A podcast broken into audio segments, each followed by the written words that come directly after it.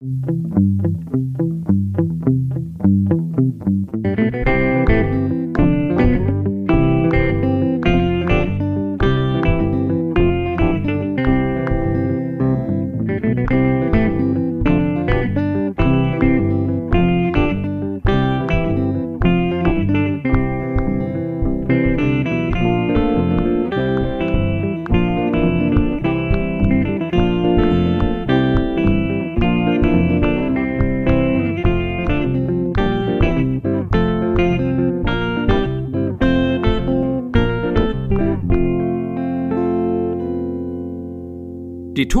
Hollywood-Schaukel, der TKKG-Podcast. Und damit herzlich willkommen zur ersten Folge im Jahre 2022 vom TKKG-Podcast, die tosende Hollywood-Schaukel. Allen da draußen, die uns gerade zuhören, ein frohes und gesundes neues Jahr. Anna, das ist ganz wichtig. Ich habe früher, bevor ich angefangen habe, im, im Arbeitsleben zu sein, habe ich Ja. immer gesagt, frohes neues Jahr. Das erste, was ich, äh, also nicht das allererste, aber eine der ersten Sachen, die ich äh, in meinem Job gelernt habe, denn immer wenn man so rumgegangen ist und der Jahreswechsel war, dass die Leute immer gesagt haben, gesundes neues Jahr. Oh, interessant. Das habe ich noch nicht gehört. Ich dachte, du meintest jetzt in diesem Jahr wegen Corona und so weiter, dass jetzt Gesundheit eher so in den Gedächtnissen der Menschen ist. Nein, das war dann wirklich so, so ich bin dann, da war ich äh, 18, 19, bin so durch die, die, durch die Abteilung gelaufen, so, frohes neues Jahr! Und dann so, so ganz missbilligend angeguckt worden, gesundes neues Jahr. Und seitdem habe ich mir das angewöhnt. Vielleicht kommt es auch mit dem Alter. Also jetzt, wo man älter wird, denkt man da ja schon so ein bisschen eher drüber nach, ne? Über Gesundheit und so. ja. Ich zumindest, sagen wir mal. Ah, ja, ja, klar. Du, ich werde dieses Jahr, ich nulle dieses Jahr, also ich darf Ja. eigentlich gar nichts sagen, ne? Ähm, es ist jetzt weniger als ein halbes Jahr. Ja, das stimmt. Mhm. Ich hoffe, du sparst schon mal für mein Geschenk. dir auch ein äh, gesundes neues Jahr. Dann äh, überlasse ich dir jetzt mal kurz äh, das Feld, um unsere Hörer zu begrüßen. Dankeschön. Ja, klar, wünsche ich natürlich auch dir und all unseren Hörern ein gesundes, erfolgreiches, frohes, alle guten Wünsche fürs neue Jahr. Ja, das hast du schön vom Zettel abgelesen. Nein, habe ich nicht. Naja, man kann, also es ist natürlich die Frage, das kommt ja jetzt hier schon im Februar raus. Und wie lange wünscht man Leuten noch ein frohes neues Jahr? Weißt du, wenn jetzt unsere erste Folge gewesen wäre, irgendwie im Juli, würden wir dann auch noch sagen, jetzt ist ja die erste Folge 2022, frohes neues Jahr allen Leuten. Aber kann man doch theoretisch. Das ist so, ich glaube, das ist auch so eine knicke Frage. Wie lange kann man jemandem noch ein frohes neues Jahr wünschen, ohne dass es lächerlich wird? Also ich meine, du magst es ja nicht, wenn man hier explizit darauf hinweist, was heute, äh, was der Aufnahmetermin ist und wann diese Folge erscheint. Deswegen kleiner Tipp von mir. Heute erscheint auf Disney Plus der Marvel-Film Eternals. Könnt ihr euch jetzt selber raussuchen. Mehr sage ich nicht. ja, aber ich glaube, jetzt ist schon so langsam die Grenze, wo man sagt Ja. irgendwie, äh, das ist aber auch so typisch Deutsch dann, oder? So, so, ja, ja, lass mal stecken. Mhm. So, nach Motto, jetzt brauchst du auch nicht mehr um die Ecke kommen. Das ist genauso wie, wie lange kann ich denn jemanden ähm, noch nachträglich als zum äh, Geburtstag wünschen? Theoretisch, du hattest jetzt vor sieben Monaten, wenn ich mich nicht irre, ich kann, äh, wenn wir uns jetzt das erste Mal sehen, kann ich auch sagen, alles Gute nachträglich. Ja. Ich freue mich auf diese Aufnahme. Ja, ich mich auch. Ist ja meine, ist ja meine. Ich habe mir die ja ausgesucht. Stimmt. Dann überlasse ich dir das mal. Äh, Stell doch mal unseren Hörern vor, was wir hier heute besprechen. Naja, wir besprechen heute die Folge Die Rache des Bombenlegers. Und es ist eine meiner Lieblingsfolgen. Wir haben ja jetzt, wir haben ja am Anfang gesagt, wir machen immer so abwechselnd unsere Lieblingsfolgen. Und so die letzten paar Folgen waren nicht unbedingt unsere Lieblingsfolgen. Also der Adventskalender und dann davor war das lebende Gemälde, ne? Mhm. Gut, aber die haben wir aus Gründen gemacht. Ja, die haben wir natürlich, wir haben das aus Gründen gemacht, das ist klar. Ich sag da gar nichts. Ich sag nur, es waren jetzt in letzter Zeit nicht unsere Lieblingsfolgen. Und deswegen freue ich mich jetzt, dass es mal wieder eine Lieblingsfolge gibt. Und ich freue mich natürlich besonders, weil es meine Lieblingsfolge ist. Das ist mir klar. Und hier nochmal Ja. die Erinnerung, ihr wisst ja, äh, wie Anna und ich uns kennengelernt haben und das lange bevor dieser Podcast gestartet ist, wir ja diese private Challenge hatten, wo wir schon ähm, fast über 100 Folgen TKKG gehört haben und äh, unser Drei-Worte-Zitat sich da gebildet hat. Und bevor aber diese Challenge begann, war das hier eine der Folgen, die Anna mir schon vorher ans Herz gelegt hat. Das heißt, ich habe die schon damals, weiß ich nicht, ist jetzt auch bald wieder zwei Jahre her oder so, also anderthalb mindestens, habe ich die schon gehört und ich möchte nichts vorwegnehmen, aber ich hatte sie gar nicht mehr auf den Schirm. Also ich besitze sie auch noch äh, äh, in der ganz alten Edition, gelbe Kassette. Mhm. Aber es auch eine Folge, die ich als Kind nicht gehört habe. Also die fehlte. Die habe ich erst wieder so ziemlich spät nachgeholt und dann lange, lange Zeit gar nicht gehört und dann erst wieder, als wir uns kennengelernt haben. Äh, Näheres dann im Fazit, wie ich zu dieser Folge stehe. Ich kann aber sagen, ich habe sie jetzt im Vorfeld für diesen Podcast. Wir wollten ja schon letzte Woche aufnehmen, aber ich bin jetzt auch geboostert und ähm, an dem Tag war leider eine Aufnahme nicht möglich, aber ich habe sie ungefähr drei oder viermal schon wieder in Vorbereitung gehört und heute habe ich sie jetzt nochmal final gehört und das Schöne ist, danach kann ich sie aus meinem Speicher vom Handy löschen und dann. ja, da kommt, wir kommen dann nachher zum Fazit. Ja, ja. ja. Anna, du hast ja eine ganz besondere Verbindung zu dieser Folge, habe ich gehört. Mhm. Also nicht nur das, jetzt kommt ein Programmpunkt, den wird Anna sehr freuen.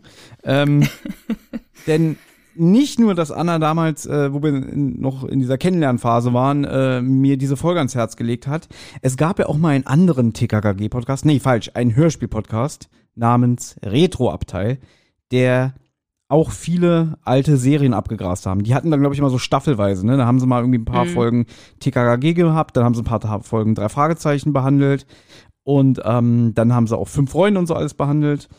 Und die hatten dann, wenn ich mich recht entsinne, Anna, irgendwann die Möglichkeit, dass sich die Hörerfolgen wünschen konnten, oder?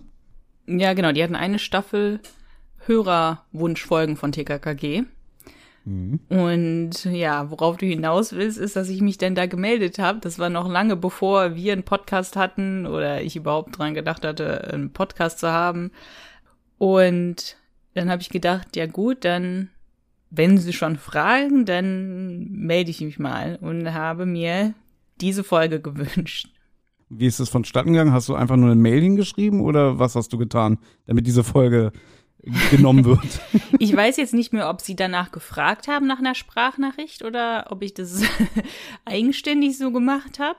Ich glaube, sie haben schon irgendwie gefragt. Bei manchen Leuten haben die dann ähm, so ein richtiges Interview gemacht. Also die haben dann Leuten so, also die haben den Leuten die Fragen zugeschickt und dann haben die Leute immer auf die Fragen geantwortet, aber halt per Sprachnachricht, also wirkte wie so ein kleines Interview. Warum hast du dir die Folge ausgesucht? Ne? Wie stehst du zu der Folge? Solche Sachen. Ich weiß, irgendwie hatte ich das jetzt nicht mehr auf dem Schirm. Ich weiß jetzt nicht mehr ganz genau. Ich glaube, ich habe meins schon davor abgeschickt, bevor die dieses Interviewformat hatten. Auf jeden Fall habe ich dann so eine Sprachnachricht aufgenommen und äh, ja, den zugeschickt. Es ist nicht sehr leicht, an diese Datei zu kommen, weil den Podcast gibt's ja inzwischen nicht mehr. Ja. Wir haben ja äh, aufgehört, ähm, dieses Format zu betreiben. Und es ist auch irgendwie, alle Server sind gelöscht äh, oder alle beziehungsweise Webseiten, wo man das hätte runterladen können. Aber das Witzige ist, bei Spotify kann man die Folge noch hören. Die haben nämlich schon die Rache des Bombenlegers besprochen. Und äh, jetzt kommt ein Programmpunkt, der Anna wird sich sehr darüber freuen. Wir hören jetzt mal in diese Sprachnachricht Gott, hinein, ja. Und ich habe jetzt, ich habe jetzt hier, äh, ich musste hier eine Technik äh, aufbauen, Anna. Das bis jetzt, wir werden es wahrscheinlich ein bisschen besser dann reinschneiden, aber wir hören jetzt trotzdem, wie du jetzt auch von dem Retro-Abteil anmoderiert wirst. Und dann hören wir mal kurz, wie du diese Folge äh, dir von diesem Podcast wünschst. Ja, ja, ich sterbe jetzt schon vor, äh, vor Scham. Wir haben Anna gefragt, warum sie sich die Folge gewünscht hat und das hat sie dazu gesagt. Hallo, liebe Antje, lieber Olli, lieber Klaas. Mein Name ist Anna und ich höre euch immer gerne zu. Und ich finde super nett, dass ihr ein paar Wunschfolgen besprechen wollt. Meine Wunschfolge wäre die Rache des Bombenlegers. Und mir ist das erst nicht so leicht gefallen, mir eine Wunschfolge zu überlegen oder mich auf eine festzulegen. Ähm, ich weiß nicht genau, woran das liegt. Vielleicht einfach, weil ich total viele Folgen gut finde und die auch schon so lange gehört habe, dass mir da jetzt auch irgendwie das Objektive fehlt, ob irgendwie eine Folge gut ist oder interessant ist. Ähm, aber mir ist dann eingefallen, dass mein Bruder und ich diese Folge als Kinder richtig lustig fanden. Also wir haben die total oft gehört und ich weiß auch, dass wir da wirklich gelacht haben bei der Folge, was ich finde, ist nicht immer bei TKKG der Fall. Also habe ich die jetzt dann nochmal seit Jahren als Erwachsene gehört Und ich habe auch jetzt, heute wieder gelacht bei der Folge. Also manchmal geschmunzelt, manchmal aber auch wirklich gelacht. Ähm, Okay, finde, das soll an dieser Stelle genügen. So, Gott, oh Gott. jetzt stell dir vor, ich habe mir diesen Podcast ja angehört, schon vor einiger Zeit. Ja. um einmal mal zu hören, wie andere Leute über, über TKKG denken oder wie sie darüber sprechen. So, und dann höre ich diese Sprachnachricht. Ja, und denke, ach, kennst du doch, ist ja deine Podcast-Partnerin. Und dann denke ich so, Moment mal, ich erkenne die Stimme nicht, weil ähm, ich habe dich eigentlich schon so als sehr, äh, als Menschen erlebt, auch einen sehr trockenen, zynischen Humor an den Tag legt. ja. Und äh, da hast du ja wirklich auf deine Stimmbänder ungefähr eine Tonne Zucker gelegt. Also das ist ja unglaublich. Ja. Okay, das finde ich jetzt aber interessant. Du, der so stimmenaffin bist, da hätte ich ja jetzt mal sagen können. Und Thomas, hast du es erkannt? Ja.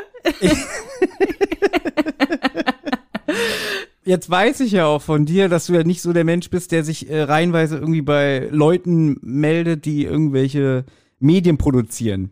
Ja. Nee, das war schon eine Ausnahme, ja. Da hast du mir auch geschrieben, ja, normalerweise mache ich das nicht, dass ich mich bei Leuten melde, aber ich finde euch so toll, hast du dazu geschrieben, ja? Ja. Und äh, als ich das jetzt gehört habe, es hat mir das Herz gebrochen, weil ich so dachte, wir, wir wären sowas Besonderes gewesen, weil du uns bei uns gemeldet hast. Und dann höre ich hier, wie zuckersüß du da redest, ja? Das hat mir wirklich, da habe ich gedacht, so, Aber ich glaube, das war nachdem ich mich auch bei euch gemeldet habe. Das war schon danach, glaube ich, soweit ich weiß. Ja, naja, das war ja, dann haben sie halt gefragt und dann hatte ich mich schon bei euch gemeldet und dann war das ja nett. Also du, du hast ja nett geantwortet und so. Und dann habe ich gedacht, ja gut, dann ist es ja anscheinend nicht so komisch oder so, wenn ich mich da jetzt irgendwie melde. Und dann, ja, hatte ich irgendwie so ein bisschen mehr, ähm, äh, wie nennt man das, ähm, Selbstbewusstsein oder so entwickelt, die mich da zu melden oder irgendwie so. okay, Anna, reicht jetzt, äh, dich, dich äh, hier vorzuführen, das wollte ich jetzt natürlich auch nicht. Ja, ähm, Ich find's interessant, wie langsam ich spreche. Ist dir das aufgefallen? ja. Also ich spreche ja ganz bewusst sehr langsam, weil ich, das merke ich auch im Podcast, wenn ich das schneide, im Nachhinein merke ich, oh Gott, wie schnell habe ich jetzt gerade gesprochen. Ne? Und das wird mir auch Mhm. immer wieder gesagt von meiner Familie, wie schnell ich rede und so. Und das ist natürlich im Podcast jetzt auch nie so toll, wenn Leute so super schnell sprechen und sowas. Und ich habe diese Sprachnachricht, das war nicht der erste Versuch, ne? Also du, du kennst mich ja. ja. Ähm, es ist selten irgendwas der erste Versuch, den ich irgendwo einschicke oder sowas. Und das war halt irgendwie schon, das war bestimmt schon eine Stunde, habe ich schon irgendwie Sprachnachrichten aufgenommen. Und dann irgendwann habe ich gesagt, es geht jetzt nicht, Anna, du musst es jetzt einfach abschicken. Aber ähm, ich habe echt extra versucht, langsam zu sprechen, ja.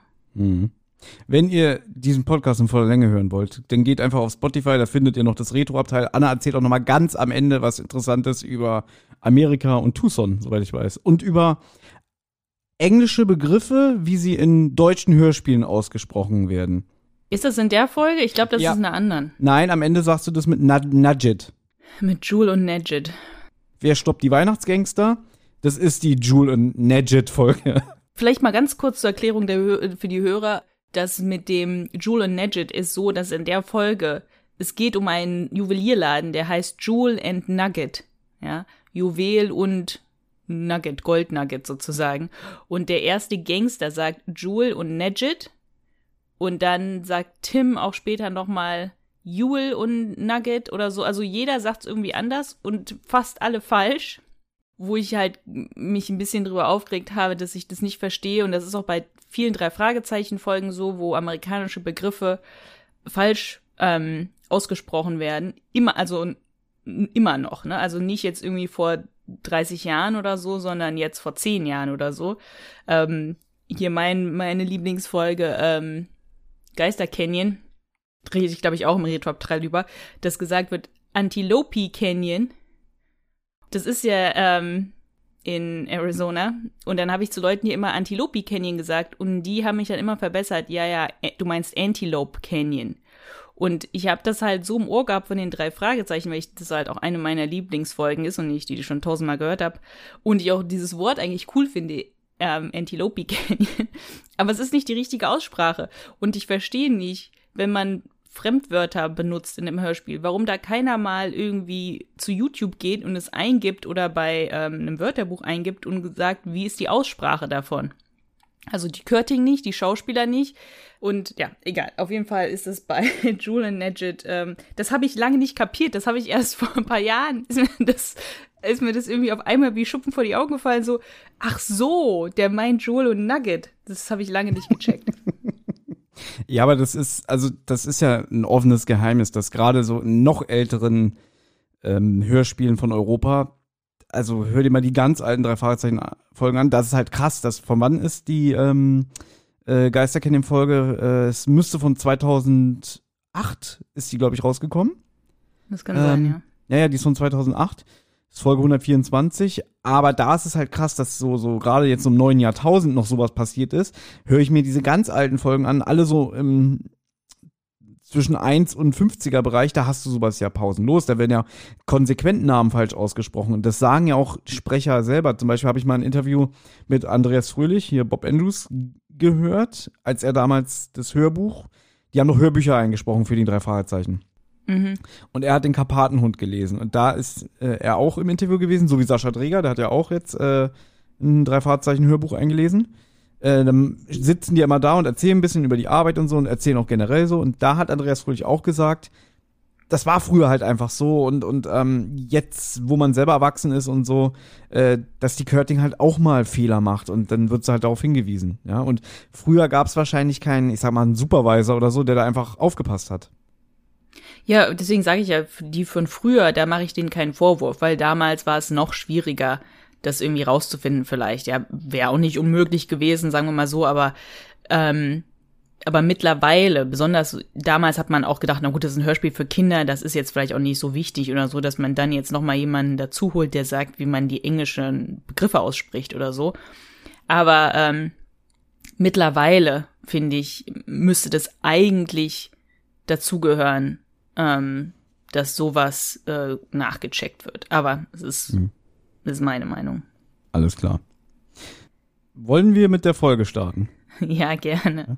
Ich, eben, pass auf, äh, ich, ich moderiere es jetzt an. Also, äh, jetzt kommt ein Gag, liebe Leute, ja, passt auf. Und zwar, für alle, die jetzt nur mit halbem Ohr so zuhören, ja, und jetzt so merken, äh, es wird in dieser Folge sehr oft der Name Adolf fallen, ja. Bitte, bitte nicht anzeigen, bitte nicht die Polizei rufen, ja. Einer der Charaktere, die eine Rolle spielt, heißt mit Vornamen Adolf. Ja, jetzt wollte ich eigentlich den Gag machen. Heute dürfen wir ganz ungestraft ganz oft den Namen Adolf sagen. Was ist das denn für ein Gag? Man darf immer den Namen Adolf sagen. Mal, ihr habt doch gesagt, jetzt kommt ein Gag. ja, gut, der Gag ist, sag ich mal, ähm, geschnitten?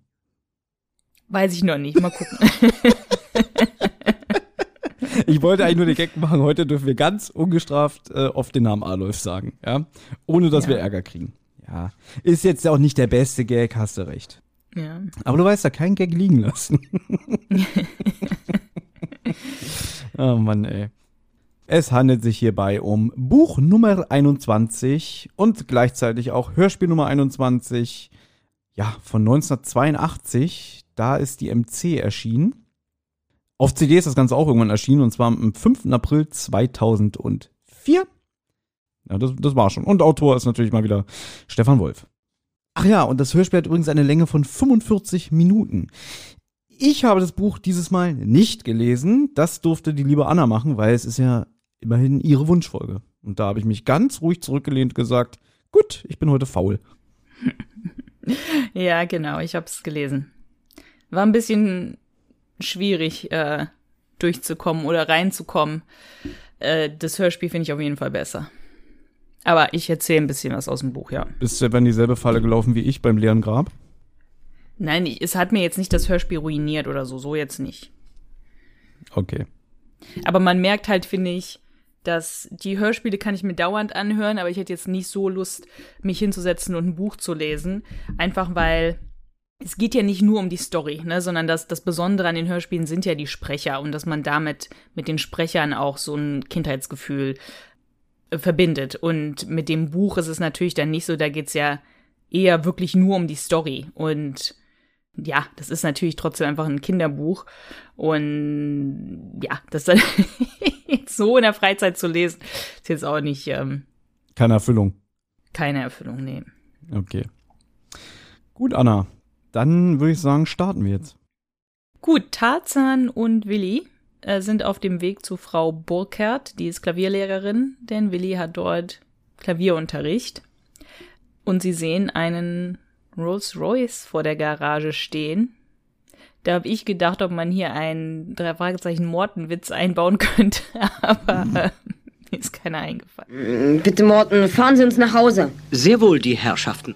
Ja, ich kann einen Witz machen. Und zwar Gerne. steht im Buch, ich, ich muss dazu sagen, ähm, ich habe ja auch ein bisschen im Buch gelesen, weil uns. Gerade eben hast du noch gesagt, oh, ich habe mich voll zurückgelehnt Ja, und nichts gelesen. das, war, das war der Gag.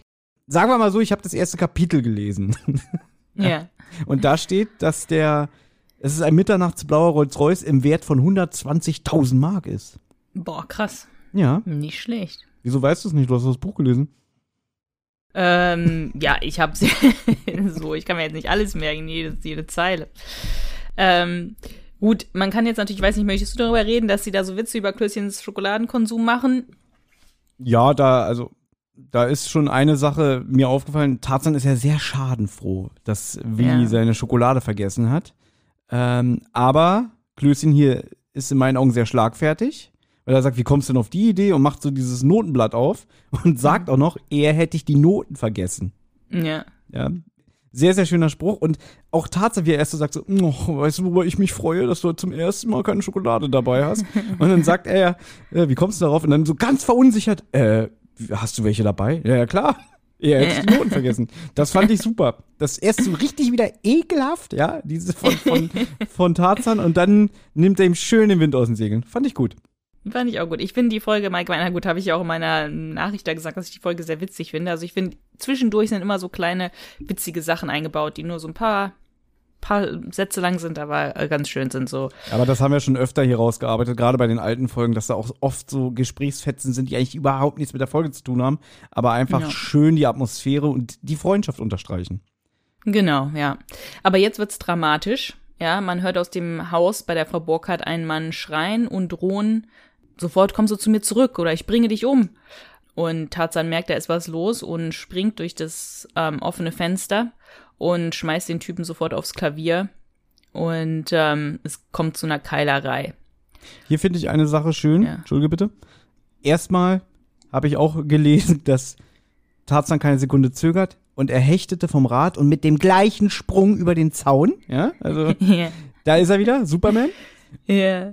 ich finde schön, wir bleiben kurz bei Klößchen, der sagt irgendwie, Tarzan, du kannst doch nicht. Doch, er kann durchs Fenster. Und dann hört man noch so Vögel zwitschern und dann hat man so das Gefühl, als würde man wie eine Kamera hinterher durchs Fenster, weil sich dann auch der Sound im Hintergrund ändert, dann sind die Vögel weg und wir hören dann, wie Tarzan sich mit dem prügelt. Dann ist Mhm. halt so Zimmeratmosphäre. Das fand ich sehr gut. Ja, ist sehr schön gemacht, die Szene. Ist halt nur sehr krass eigentlich, ne? Also, dass der Typ auch meint, der, der Ex, also das ist der Ex-Mann von der Frau Burkhardt und der meint, ja, das ist meine Frau, ich kann sie behandeln, wie ich will. Das fand ich schon krass, weil im Buch steht, ja, Ellie kämpfte, wie es schien, um ihr Leben. Mit einer Hand hatte der Mann sie an den Haaren gepackt, mit der anderen am Hals. Er riss ihren Kopf hin und her. Sein Gesicht war tomatenrot gefärbt und er hatte tatsächlich Schaum in den Mundwickeln. Mhm. Also es ist schon, also es ist natürlich so nicht im Hörspiel, aber trotzdem, trotzdem sehr, sehr intensiv. Ich meine, Tarzan sagt auch so, wie nur weil es ihre Frau ist, darf man die eigene Frau in den Haaren ziehen und würgen. Äh, Also als Kind habe ich mir da gar nicht, also ich fand das als Kind nicht so bedrohlich oder unangenehm oder so. Ich fand es jetzt als Erwachsene sogar ein bisschen unangenehmer zu hören, ähm, diese Szene. Also krasser. Ja, also äh, ich habe ja auch, wie gesagt, ein bisschen das, äh, den Anfang gelesen und das kommt gar nicht so im Hörspiel rüber. Natürlich ist es krass, dass er seine Frau anschreit, hier so kö- häusliche Gewalt ist das ja schon, ne? Und da ist es auch erlösend, dass das Tarzan ihn ähm, ja aufs Klavier legt. Äh, man hört es ja auch durch die Geräuschkulisse. Ja. Aber diese Beschreibung, dass der da über sie kniet und ihr den Kopf abreißen will, so steht's ja da, das, das finde ich auch schon, das ist wieder so unangenehm. Also da bin ich auch ganz Mhm. ehrlich, das, ich weiß nicht, ob ich im, im Alter sensibler wäre, ich weiß nicht, wie ich es gelesen hätte als 12- oder 13-Jähriger, aber ich finde das unangenehm, so das Ja. so jetzt so zu lesen. Vielleicht, weil ich einfach, einfach jetzt auch mehr Lebenserfahrung habe und einfach auch vielleicht so diese Situation besser verstehen und, und einordnen kann, Mhm. als damals als, als Kind, weißt du? Ja. Ja, jetzt kann man sich vielleicht eher vorstellen. Vielleicht hat man das damals einfach nur so gelesen und nicht, sich nicht so viel dabei gedacht. Ich weiß es nicht genau, aber auf jeden Fall fährt, äh, man erfährt jetzt, dass der Mann Adolf heißt, Adolf Burkhardt, ja. Ich nehme mal an, dass der Stefan Wolf da auch so ein bisschen spielt mit die viele, viele Bösewichte oder ähm, unangenehme Typen heißen bei ihm ja Adolf er fährt jetzt auf jeden Fall, er geht jetzt weg und fährt ab und dann hört man nur, dass er irgendwas überfährt oder irgendwas kaputt macht auf jeden Fall. Ja, man weiß nicht genau was, man denkt, es ist das Gartentor. Das ist richtig. Wir haben aber eine Sache vergessen, Anna. Eine, also, die noch sehr wichtig wird am Ende dieser Folgenbesprechung. Dass Klößchen durchs Fenster reinguckt und, und beobachtet, was da passiert und sagt, hallo Frau Burkhardt, fällt die Stunde heute aus? ja, das ist, das ist dieser Charme von, auch gerade von dem frühen Willi, so weißt du? Mm. So, mm. der jetzige, Willi, nee, sagen wir mal, der, der Willi vor, vielleicht so vor 15 Jahren hätte noch gesagt irgendwie, das vertrage ich nicht, ich muss ein Stück Schokolade essen, das ist mir zu viel Aufregung, weißt mm. du? Aber das ist so einfach so diese, dieses unschuldige, guten Tag, was ist hier los, ja? Das, ja, ja gut, und dann steigt er ja auch durchs Fenster rein, ne? Irgendwie so. Das, das ist der Hammer. Das ist der Hammer, dass der auch durchs Fenster steigt, ne? Ja. Also würde er später oder heute auch nicht mehr machen. Ja. Und er sagt irgendwie, ja, es ist irgendwie anstrengend oder sowas, aber wer ein richtiger Sportsmann ist, der kann oder so. Sagt er das hier oder ganz am Ende? Das sagt er später. Das sagt, sagt er später. später. Ach so, wenn Karl, weil Karl möchte später auch nicht wirklich durchs Fenster und, und Willi ist so, nee, nee, das muss man jetzt so machen, weil Karl meint irgendwie später, er macht doch die Tür auf. Und, und Willi so, nein, nein. Also irgendwie, dass dieses ganze durchs Fenster steigen ist halt irgendwie so ein bisschen was Besonderes, was Witziges. Jetzt ist eine Sache, die wird nur im Buch beantwortet, wenn ich das richtig sehe, weil die reden ja jetzt mit der, mit der Ellie und sie sagt, mein Ex-Mann Adolf denkt, ich hätte mich von ihm getrennt, weil er im Knast saß. Das stimmt aber nicht. Also eigentlich hat sie die Chance genutzt, sich von ihm scheiden zu lassen, mhm. als er im Knast saß, für anderthalb Jahre. Weil wir haben ja gerade erlebt, wie er mit ihr umgeht und das hat er bestimmt auch schon vorher gemacht. Das Hörspiel beantwortet mir aber nicht die Frage, also es wird immer nur später im Verlauf gesagt, er saß wegen eines Justizirrtums. Das sagt die Ellie ja jetzt auch hier, ja. Es war ein Justizirrtum, ja. Das sagt er später auch nochmal. Aber warum saß er denn genau im Knast, Anna? Ich lese es dir vor, okay? Die Sache war damals so. Adolf ging in einer Spielhölle ein und aus. Die war untergebracht im Hinterzimmer einer Kneipe nahe beim Bahnhof. Falschspieler und Ganoven verkehrten dort. Und Adolf war Stammgast. Er fühlte sich wohl unter diesem Gesindel. Sie hob die Achseln. Sowas muss wohl ein Geburtsfehler sein. Tarzan hatte Mühe mit seiner Ungeduld. Gefällt mir eigentlich, dass Tarzan denkt, mir ist der Hintergrund egal, sagen Sie mir lieber, was da jetzt passiert ist, ja. Eines Nachts war wieder eine tolle Pokerrunde im Gange. Ein Gast, ein reicher Hotelier aus einer Kreisstadt, war das Opfer. Die Ganoven und Adolf mit ihnen wollten dem Mann das Fell über die Ohren ziehen. Aber er rettete seine dicke Brieftasche, indem er rechtzeitig aufhörte. Auf dem Heimweg zum Hotel wurde er dann überfallen, zusammengeschlagen und ausgeraubt. Ein Zeuge beobachtete das Verbrechen. Er beschrieb der Polizei den Täter und das traf nur auf Adolf zu. Der hatte für die Tatzeit kein Alibi, bestritt zwar alles und flippte fast aus. Aber der Zeuge blieb bei seiner Aussage. Bei einer Gegenüberstellung erkannte er ihn sogar wieder. Das führte zu Adolfs Verhaftung. Er wurde angeklagt und zu zwei Jahren verurteilt, wegen schweren Raubes. Ohne Geständnis, forschte Tarzan. Er hat alles geleugnet, nickte Ellie aber niemand glaubte ihm, nicht mal ich. Anderthalb Jahre später platzte dann die Bombe. Besagte Zeu besagter Zeuge, ein gewisser Edwin Kramer, wurde bei einem Verkehrsunfall lebensgefährlich verletzt. Als es im Krankenhaus mit ihm zu Ende ging, legte er in Gegenwart von Ärzten und Polizei ein Geständnis ab. Er hatte falsch ausgesagt damals, vor Gericht sogar einen Meineid geschworen.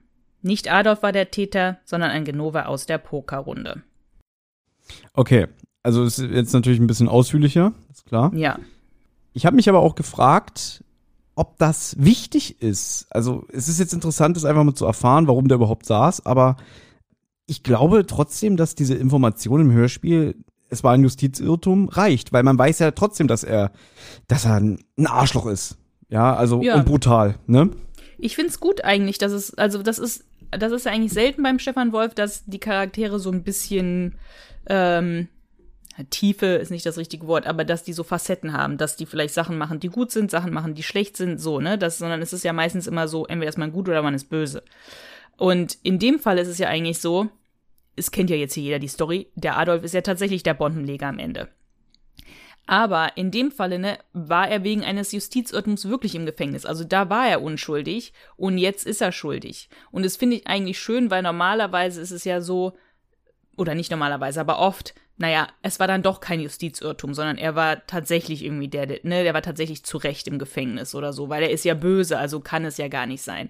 Und das finde ich eigentlich gut gemacht hier im Hörspiel, dass man die ganze Zeit nicht genau weiß, ob er der Bombenleger oder wer auch immer ist, weil es war ja, er war ja tatsächlich mal Opfer eines Justizirrtums und so. Und das bringt dann so ein bisschen Spannung rein, finde ich. Wir haben es ja eben schon gesagt, dass, dass man gehört hat, er hätte irgendwas überfahren. Ähm, Ellie ging von ihrem Gartentor aus. Jetzt geht Tarzan aus dem Haus, will er wahrscheinlich wieder, ich weiß gar nicht mehr, irgendwas will er überprüfen oder so. Und sagt dann, oh oh, Willi, du hast ein Problem. Wie, ich habe ein Problem? er hat ein Fahrrad überfahren und nicht das Gartentor von Ellie. Und wunderschön, wie Willi ausrastet, äh, der geht wieder durchs Fenster, diesmal andersrum. Ja, komm Tarzan, ich gehe wieder durch Fen durchs Fenster. ja, aber wieder, ich gehe wieder durchs Fenster. Und auch so lächerlich, aber auch wunderschön, dass er wirklich die Klingel von seinem Fahrrad in die Hand nimmt und sagt, das ist das Einzige, was heil geblieben ist. Bring, ring. Ja, ja. Aber der, der muss man sagen, der Lu äh, Lubowski spielt es sehr, sehr gut. Der Manu Lubowski spielt es sehr, sehr gut. Also, der ist richtig auf 180, ne? Also, mhm. Also, der wirklich, nein! Wieder ausrastet. Und hier im Buch, das, die Version vom Buch, die ich habe, die äh, hast du mir ja mal zugeschickt, das ist halt, ähm, eine Hanna hat das mal gehört früher mal. Und die hat ja, ähm, zumindest die Hälfte des Buches, irgendwann hat sie aufgegeben, hat sie die ganzen kleinen Zeichnungen ausgemalt, was ich sehr, sehr schön finde. Und hier ist Willi, der wie er halt ausrastet. Das poste ich vielleicht mal bei Instagram. Nicht vielleicht. Du, ich möchte, dass du alle Bilder, die ähm, die Vorbesitzerin ausgemalt hat, postest. Alle? Das ist ein bisschen viel. Na, so viel sind es auch nicht. Aber ich finde, und das ist ja, ich habe das bei eBay geholt und äh, nach Amerika zu dir geschickt. Und ähm, ich hatte das ja auch vorher durchgeblättert und habe gesehen, so, ach, das ist ja schön, die Vorbesitzerin hat das ausgemalt. Und dann habe ich so gedacht, wirklich, das wertet das Ganze ein bisschen auf. Also, ja. weil es dadurch irgendwie schöner ist. Und habe dann wirklich auch gedacht, da wird, Anna, da wird Anna sich bestimmt freuen. Ja, das stimmt. Ich muss den Rest mal machen. Mhm. So fangen immer, äh, so, so fangen immer Sätze an von Dingen, die man eh nie macht. Ja, ja. Doch, ich mach das. Dann poste ich das bei Instagram. Na gut, ähm, dann gehen wir doch jetzt mal in die zweite Szene, Thomas.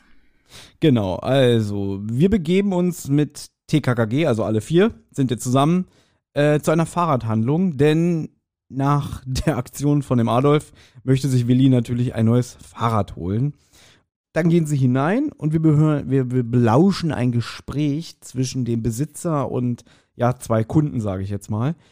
Und jetzt, ich meine, wir sind hier Folge 21, ja, 1982. Mhm. Trotzdem habe ich hier schon gewisse Parallelen gesehen zu, ja, so, so späteren Produktionen, wo der Stefan Wolf eigentlich auf seinem Peak war. Also was so mhm. Absurditäten angeht. Irgendwie nicht ein, ein äh, Fall, der so ein bisschen äh, von vorne nach hinten erzählt wird, also, sondern zwei, drei Sachen, die gleichzeitig erzählt werden. Das mhm. fängt hier schon an. Weil ja. hier ist jetzt plötzlich äh, die Rede von, von den Bombenlegern. Genau, ja. Die Kunden reden darüber, dass, also so kriegt man sozusagen von dem Bombenleger zum ersten Mal was mit. Ich finde es schön gemacht eigentlich, dass man nur diese Leute überhört, wie die darüber reden, ne? Ähm, es kann nicht sein, es ist schon die vierte Bombe.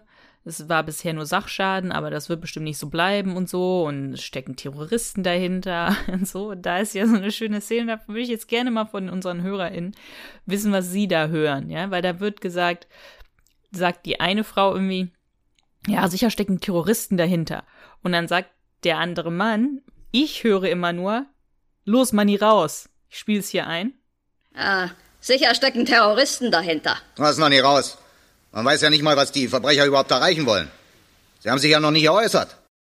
Und du hast mir dann gesagt, das würde bedeuten, das ist noch nicht raus. Mhm. Ja, das höre ich nicht. Ich höre immer nur, los, Manni, raus. Ja, du hast mich sogar gefragt, du hast mir eine Sprachnachricht geschickt und so. Nee. Ich verstehe das nicht. Was sagt er denn hier? Mhm. Man, also ich habe es eindeutig verstanden. Ich weiß aber, was du meinst. Wenn man früher die Hörspiele klassisch über einen Kassettenrekorder konsumiert hat, so wie ich ja auch, ne? Ja. Teilweise haben die Bänder ja schon damals gerauscht äh, und oder die Abmischung war nicht so toll. Ähm, ich habe auch erst viele, viele Jahre später bei Spotify Folgen, ganz alte drei Fahrzeichen-Folgen gehört, wo ich zum ersten Mal verstanden habe, was da im Hintergrund gelabert wird. Ja, Mhm. also ich verstehe das, diese, diese typischen Vernuschler in diesen Hörspielen, Ja, einfach durch die ja. Qualität, ne? Deswegen würde ich mich niemals darüber lustig machen, dass, dass du los Money raus verstanden hast. Ja, ich habe das damals als Kind so verstanden und immer noch, aber es gibt ja manchmal so Sachen, ich weiß, es kann mich jetzt nicht erinnern, aber du hast mir auch mal erklärt, was bei Schatz in der Drachenhöhle, da sagt Karl, ähm, sogar mit Upstand, denn jetzt kommen wir zur Banane, also in der Höhle, ja, also Leute, die die Folge kennen, werden wissen. Und dann sagst du, der sagt nicht mit Upstand, sondern der sagt sogar mit Obststand. Ja. Denn jetzt kommen wir zur Banane. Ich habe immer als Kind gehört, sogar mit Upstand. Ich weiß nicht, ob es Karl sagt oder Gabi, einer von den Sag beiden. Karl. Sag Karl. Sag Karl, ja. Okay, also die Kunden verlassen jetzt auch das Geschäft und äh, Klößchen tritt an den Tresen und sagt, ähm, ja, ich, ich, ich brauche ein neues Fahrrad und so weiter, ja. Der reagiert dann auch so ein bisschen wie, mhm, kannst du dir das überhaupt leisten? Und Willi, der sowieso ja schon auf 180 ist, reagiert jetzt auch so, natürlich, mein Vater ist der Schokoladenhändler, Hermann Sauerlich, rufen Sie ihn von mir aus an und ich brauche auch zwei Rechnungen, eine für meinen Vater und für diese Adresse. Und dann sagt der, der, der Händler so, ach, wenn das so ist, ne? Und da ist mir wieder eingefallen von Tarzan der Spruch, vor Reichtum buckeln, nie. und was macht der Fahrradhändler hier? Er buckelt vor Willis Reichtum, ja? Mhm. Also fehlt nur, dass er einen roten Teppich für Willi auslegt. So, ach so, na dann, na klar, ja klar. Vorher noch so, bist du denn schon alt genug? Hast du denn die Kohle? Ach, ach dein Vater, ja. Mach nur so einen Bückling, weißt du? Ich fand das als Kind, fand ich diese Szene immer irgendwie so, war ich sehr neidisch auf Willi. Dass der einfach in so einen Fahrradladen gehen kann, sich ein neues Fahrrad aussuchen kann und einfach sagen kann, ähm, ich will ein Fahrrad kaufen, das da. Wo ich mir dachte, hä, wie hat er das denn so schnell entschieden und so? Und er weiß doch gar nicht, ob das gut ist und er hat es ja gar nicht ausgetestet und so und ob sie passt. Und ähm, dass er sich ohne seine Eltern, dass er ne, sich einfach eins aussuchen kann und die Eltern zahlen das und so, weil ich hatte nie ein neues Fahrrad, ne, immer irgendwelche gebrauchten ähm, vom Flohmarkt und so. Und das fand ich schon irgendwie so sehr imposant. Im Buch ist es tatsächlich so, dass der Verkäufer Willis Vater anruft und fragt und ich weiß nicht, ich glaube, Willis Vater gibt ihm irgendwie seine Kreditkarten durch oder irgendwie so. Mhm. Ja, aber also da ist es, weil in dem Falle, im Hörspiel ist es ja so, der, der glaubt ihm das einfach, ne? Also der, der glaubt ihm einfach, was er sagt und so, aber im Hörspiel checkt das nach. Finde ich jetzt nicht, dass es hätte im Hörspiel sein müssen, aber nur so zum Verständnis. Naja, und dann geht's auch schon weiter. Dann begeben sie sich zusammen mit der Rechnung zum Herrn Burkhardt. Die Adresse war wohl sehr leicht herauszufinden. Ähm, dort angekommen, stellen sie fest, der ist nicht da, sein Auto steht nicht in der Einfahrt und ähm, trotzdem wird an der Haustür geklingelt. Es dauert ewig, warum auch immer. Naja, ich glaube, der Hausdiener hat ein Nickerchen gemacht, glaube ich. Genau, Und der ist ja auch alt, der ist doch auch schon über 80 oder so, ne? genau. Also der Hausdiener macht die Tür auf und Willi fragt, sind Sie der Vater von Herrn Burkhardt? Ja, der reagiert dann aber eigentlich auch jetzt ja, so mit Abneigung gegenüber dem äh, Burkhardt, dass er sagt irgendwie, oh Gott bewahre, nein, ich bin der Hausdiener und zählt dann erstmal auf, seit wie vielen Generationen er schon in diesem Haus äh, äh, tätig ist. Irgendwie, dass er für den Opa hat er gearbeitet, für den Vater von dem Adolf und für den Adolf selber. Das heißt, Ja. er hat Hausrecht bis an sein Lebensende. Was auch ganz witzig ist, also es stellt sich jetzt heraus, der ist nicht da und äh, möchte auch wissen, was möchtet ihr jetzt? Ja, hier, ich habe die Rechnung für mein Fahrrad mitgebracht und dann der versteht es dann auch schon, sagt, ja, ich kann es mir denken. Äh, kann es sein, dass er dein altes Fahrrad zerstört hat? Ja, ja. Ist, du bist nicht der Erste oder so in dem Sinn, aber sagt gleich, äh, ihr braucht gleich damit rechnen, der wird es nicht bezahlen. Ne? Und ich fand halt witzig, dass er so mehr oder weniger TKKG darauf drängen will, zeigt den mal an. ja. ja. Eine Anzeige wäre dennoch besser. Genau, genau. Zeig den mal an, so nach Motto, dann habe ich nämlich wieder meine Ruhe, dann kann ich hier wieder alleine leben. Ich habe ja Ausrecht bis Genau. ans Lebensende. Ja, und dann ist der ekelhafte Typ weg und so ungefähr. Ja, weil er meint ja irgendwie, ja, äh, wenn ihr Zeugen habt, dann zeigt ihn doch an, dann muss er wieder hinter Gitter. Und so, und, und, und Tarzan spricht eigentlich für Willi, ja, und sagt, uns liegt nur an dem Geld. Stimmt. so, und, Ja gut, aber das sagt Tarzan ja auch nur wegen der Gerechtigkeit wieder, ne? mm, Und während sie sich verabschieden und gehen, dann, hört man schon so Klößchen murmeln, irgendwie, dass er noch äh, jetzt für die, weil die Rechnung ja heute nicht mehr beglichen wird, da will er da noch Zinsen für haben. Und jetzt kommt ein super mega Gag, ja. Ähm, dass, dass Tarzan ihm beim Rechnen helfen soll, weil er ist da nicht so sattelfest. Und was sagt Tarzan? Na, Hauptsache, du sitzt auf deinem neuen Sattel fest. Und ich fand es immer so schlecht, dass halt dasselbe Wort einfach nochmal benutzt wird. Ich fand das, ich finde, das hört sich auch nicht gut an. Ja, also ne, Tarzan, rechne mir mal aus die Zinsen, ne, ähm, für einen Tag, bla bla bla. Aufgerundet natürlich, ich bin ja nicht so sattelfest. Na, Hauptsache, du sitzt auf deinem neuen Sattel fest. Ich mir dachte, ich habe das als Kind auch immer blöd gefunden. er, hätte- er sollte das anders betonen. Er sollte sagen, na Hauptsache du sitzt auf deinem neuen Sattel fest. Ja, das stimmt. Ja, der betont, also irgendwie ist es so, dass es nicht passt, wo ich auch mal dachte, habe ich irgendwas falsch verstanden mit dem Sattelfest am Anfang irgendwie? Also ich fand das immer irgendwie stilistisch sehr schlecht gemacht. Ja, durch die falsche Betonung geht halt äh, ein bisschen die Zweideutigkeit verloren, das stimmt schon. Mm, ja. Dann fällt ihnen noch eine letzte Sache auf, irgendwie ein komischer Typ, der da irgendwie rumlungert an der Straße und äh, ich habe jetzt leider vergessen, was er für ein Auto hat. Mustang, einen verrosteten Mustang. Richtig, und der, der gefällt halt TKKG nicht, weil er, er sieht halt sehr dubios aus und ähm, dann sagt Willi halt, äh, ja, weder er noch sein Auto passen hierher, das ist doch kein Glasscherbenviertel.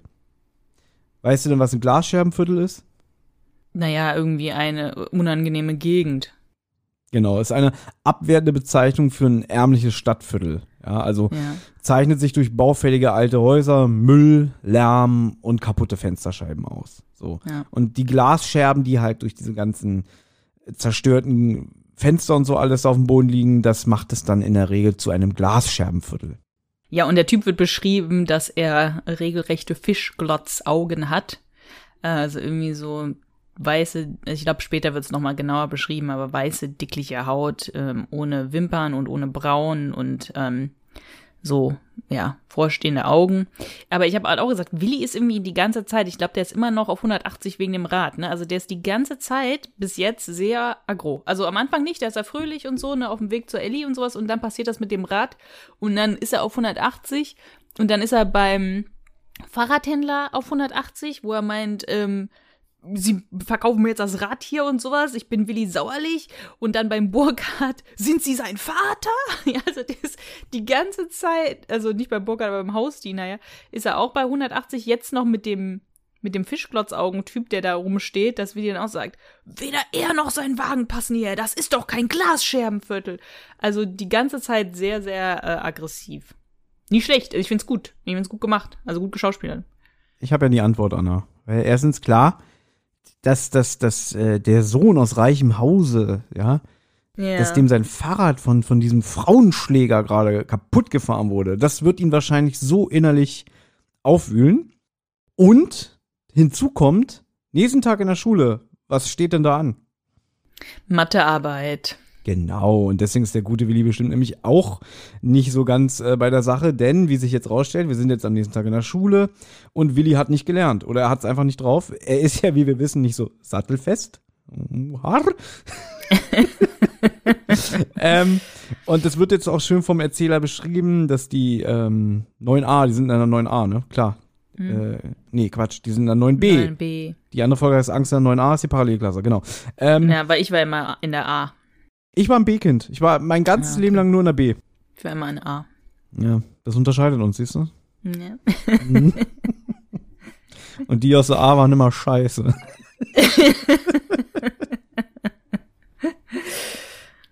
nee, auf jeden Fall, es wird jetzt schön vom Erzähler beschrieben, dass Klößchen da halt sitzt und, und ähm, der probiert halt zu schielen, also beziehungsweise auf den Nachbartisch, an dem Tarzan sitzt, irgendwie auf sein Blatt zu gucken. Dann wird halt gesagt, er verdreht die Augen so stark, dass man das Weiße drin sieht, aber es bringt halt nichts. Er kann nichts erkennen und dann denkt er so, ah, nur noch ein Blitz kann mich halt retten. Und der kommt jetzt auch in Form von Einer Bombendrohung. Also durch die Lautsprecher wird angesagt, es gibt eine ähm, Bombendrohung. Jemand hat angerufen, gesagt, es ist eine Bombe versteckt und alle Schüler sollen die Klasse verlassen. Und alle drehen halt durch, ne? Und Willi auch so, mein Blitz.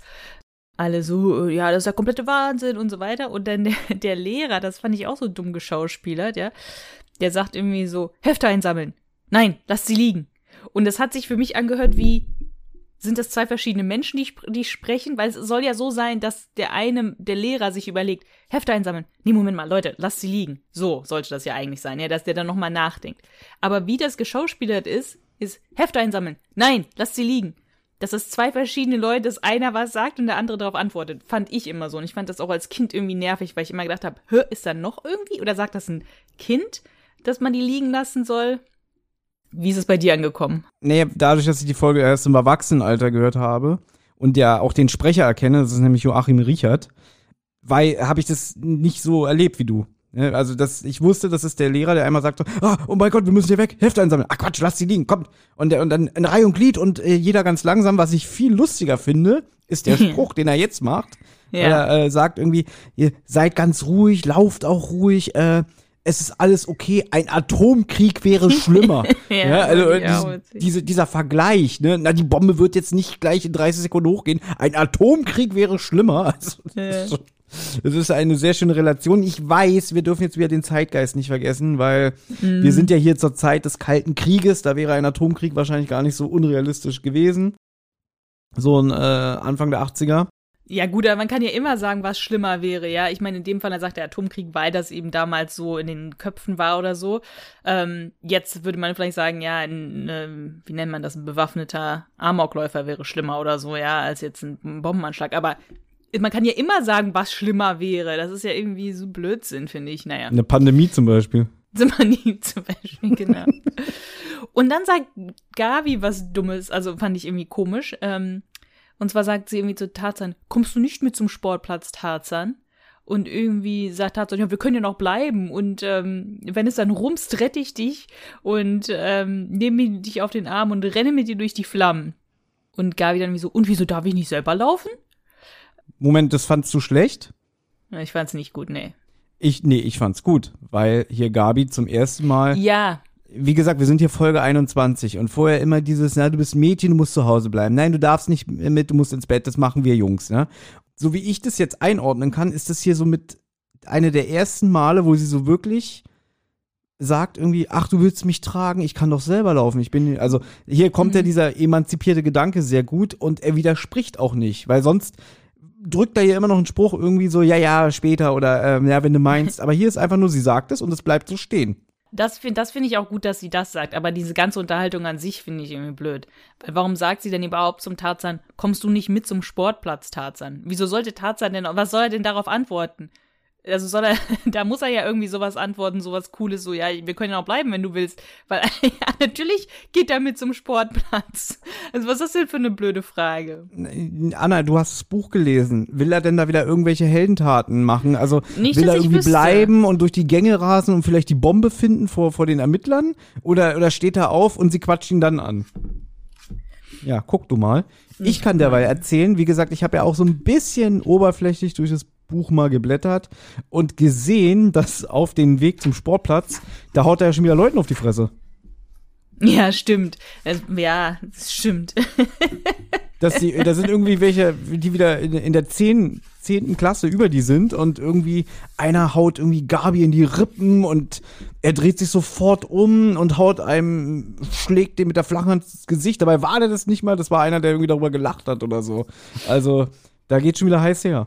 Ja, soll ich es mal eben vorlesen? Ich habe mir das, ich habe überlegt, ob ich das vorlesen soll oder nicht, aber Tarzan kommt tatsächlich nicht gut weg, ja. Ja, gerne. Ein Pulk rücksichtsloser Burschen aus der 10a, damals wieder die A-Klasse, nahm den Anlass, um Terror zu machen. Sie drängten von hinten heran, gebrauchten Ellbogen und Schultern.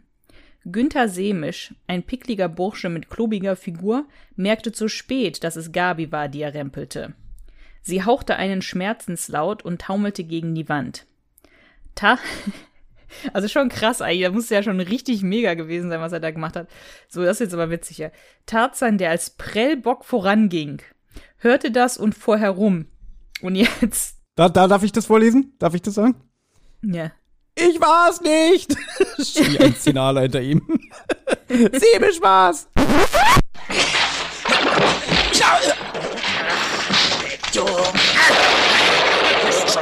Semisch war's! Ja, da hat einer jetzt richtig Schiss, dass er von, ne, von Tarzan eins aufs Maul kriegt und dann Ja, steht auch hier. Dessen Versuch, die fürchterliche Ohrfeige mit den Armen abzublocken, kam viel zu spät. Es klatschte, dass ihm die Ohren schlackerten. Er fiel einem hinter ihm gehenden Kumpan in die Arme. Nur von der Ohrfeige. Das Bild dann- dazu ist auch wieder sehr wunderschön. Ja, ja. Das sollst du büßen, keuchte Semisch. Aber damit war nicht Tarzan gemeint, sondern die Petze. Wenn du dich an Wilfried vergreifst, sagte Tarzan, kriegst du's mit mir zu tun. Aber richtig. Und ähm, Moment mal, dann sagte, dann kommt hier noch ein bisschen was anderes, aber dann sagt Gabi, vielen Dank, du bist so ritterlich. Wie meinst du das? fragte Tarzan. Ich meine, du brauchst nicht immer gleich loszuprügeln, wenn mir einer was tut. Sondern, soll ich mit dem Finger drohen? In deinem Fall würde das genügen. Ja, Ja, da hast du es wieder. Das eigentlich, er hat sich jetzt für sie eingesetzt und trotzdem äh, kriegt er jetzt eine Schelte von ihr so ein bisschen. das stimmt, ja. Das, das, er hat zu krass reagiert. Aber ich meine, was ist das denn für eine Schule? Wurde, wurde bei euch irgendwie einfach reinweise, weißt du, irgendwie. Also sowas hätte es bei uns, glaube ich, nicht gegeben. Ja, aber was für, auf was für eine Eliteschule warst du denn? Witzig. Ich war, ich war auf keiner Eliteschule, aber ich glaube nicht, dass da Leuten einfach so ähm, Ohrfeigen gegeben worden sind auf dem Gang. Gut, äh, wir müssen mal hier jetzt ein bisschen weitermachen. Ebenfalls, man versammelt sich auf dem Sportplatz und ähm, es wird auch gesagt, falls die Schule jetzt in die Luft fliegen würde, wäre man weit, weit genug, ähm, dass nichts passiert. Aber es passiert doch nichts, war nur ein blinder Alarm. Ja, der Unterricht fällt jetzt halt aus. Und es geht in die nächste Szene. Tarzan bringt Gabi nach Hause. Einerseits, um noch ein bisschen Zeit mit ihr zu verbringen und auf der anderen Seite äh, will sie ihm, so habe ich das verstanden, das neue Auto zeigen von der Familie Glockner. Ich weiß nicht, ob das der Grund war, warum er mit ihr da geht, aber sie sehen auf jeden Fall in der Garage den neuen BMW vom Herrn Glockner stehen und reden da ein bisschen, ein bisschen Geplänkel darüber. Ähm, aber dann gehen sie jetzt zur Frau Glockner in den Laden, glaube ich. Frau Glockner hatte da ja noch so einen kleinen Laden. Und dann sagt Gabi, stell dir vor, Mutti, wir hatten Bombenalarm. Und Mutti sagt, wie bitte? Was hattet ihr? Bombenalarm. Ein Verrückter hat angerufen und gesagt, dass eine Bombe in der Schule versteckt ist. Aber anscheinend ist da gar keine. Und das fand mein Bruder und ich sehr witzig mit diesem Bombenalarm. Ähm, Im Nachhinein, so witzig ist es nicht. Aber ähm, wie die Gabi das sagt, fanden wir damals irgendwie sehr lustig. Bombenalarm. Gehen wir mal aufs Schauspiel ein. Die Mutter wird hier gesprochen von Marianne Kehlau, Ach so. die unter anderem die Letitia Redford in dem Drei-Fragezeichen-Klassiker Der Ameisenmensch gesprochen hat, wo sie eine ihrer besten Leistungen in meinen Augen abliefert. Ja. Mhm. Im Fazit würde ich gerne noch mal ganz kurz darauf eingehen, denn ich bin felsenfest der Meinung, während diese Folge hier, Rache des Bombenlegers, äh, produziert wurde, wurde auch zeitgleich diese drei Fragezeichen-Folge mitproduziert, weil sich sehr viele Hö ähm, äh, Stimmen und Sprecher äh, mit dieser Produktion hier überschneiden. Das werde ich aber noch mal im Fazit nachher sagen. Und anscheinend hat Frau Kehlau ihre ganze schauspielerische Leistung beim Ameisenmensch ähm, Aufgebraucht.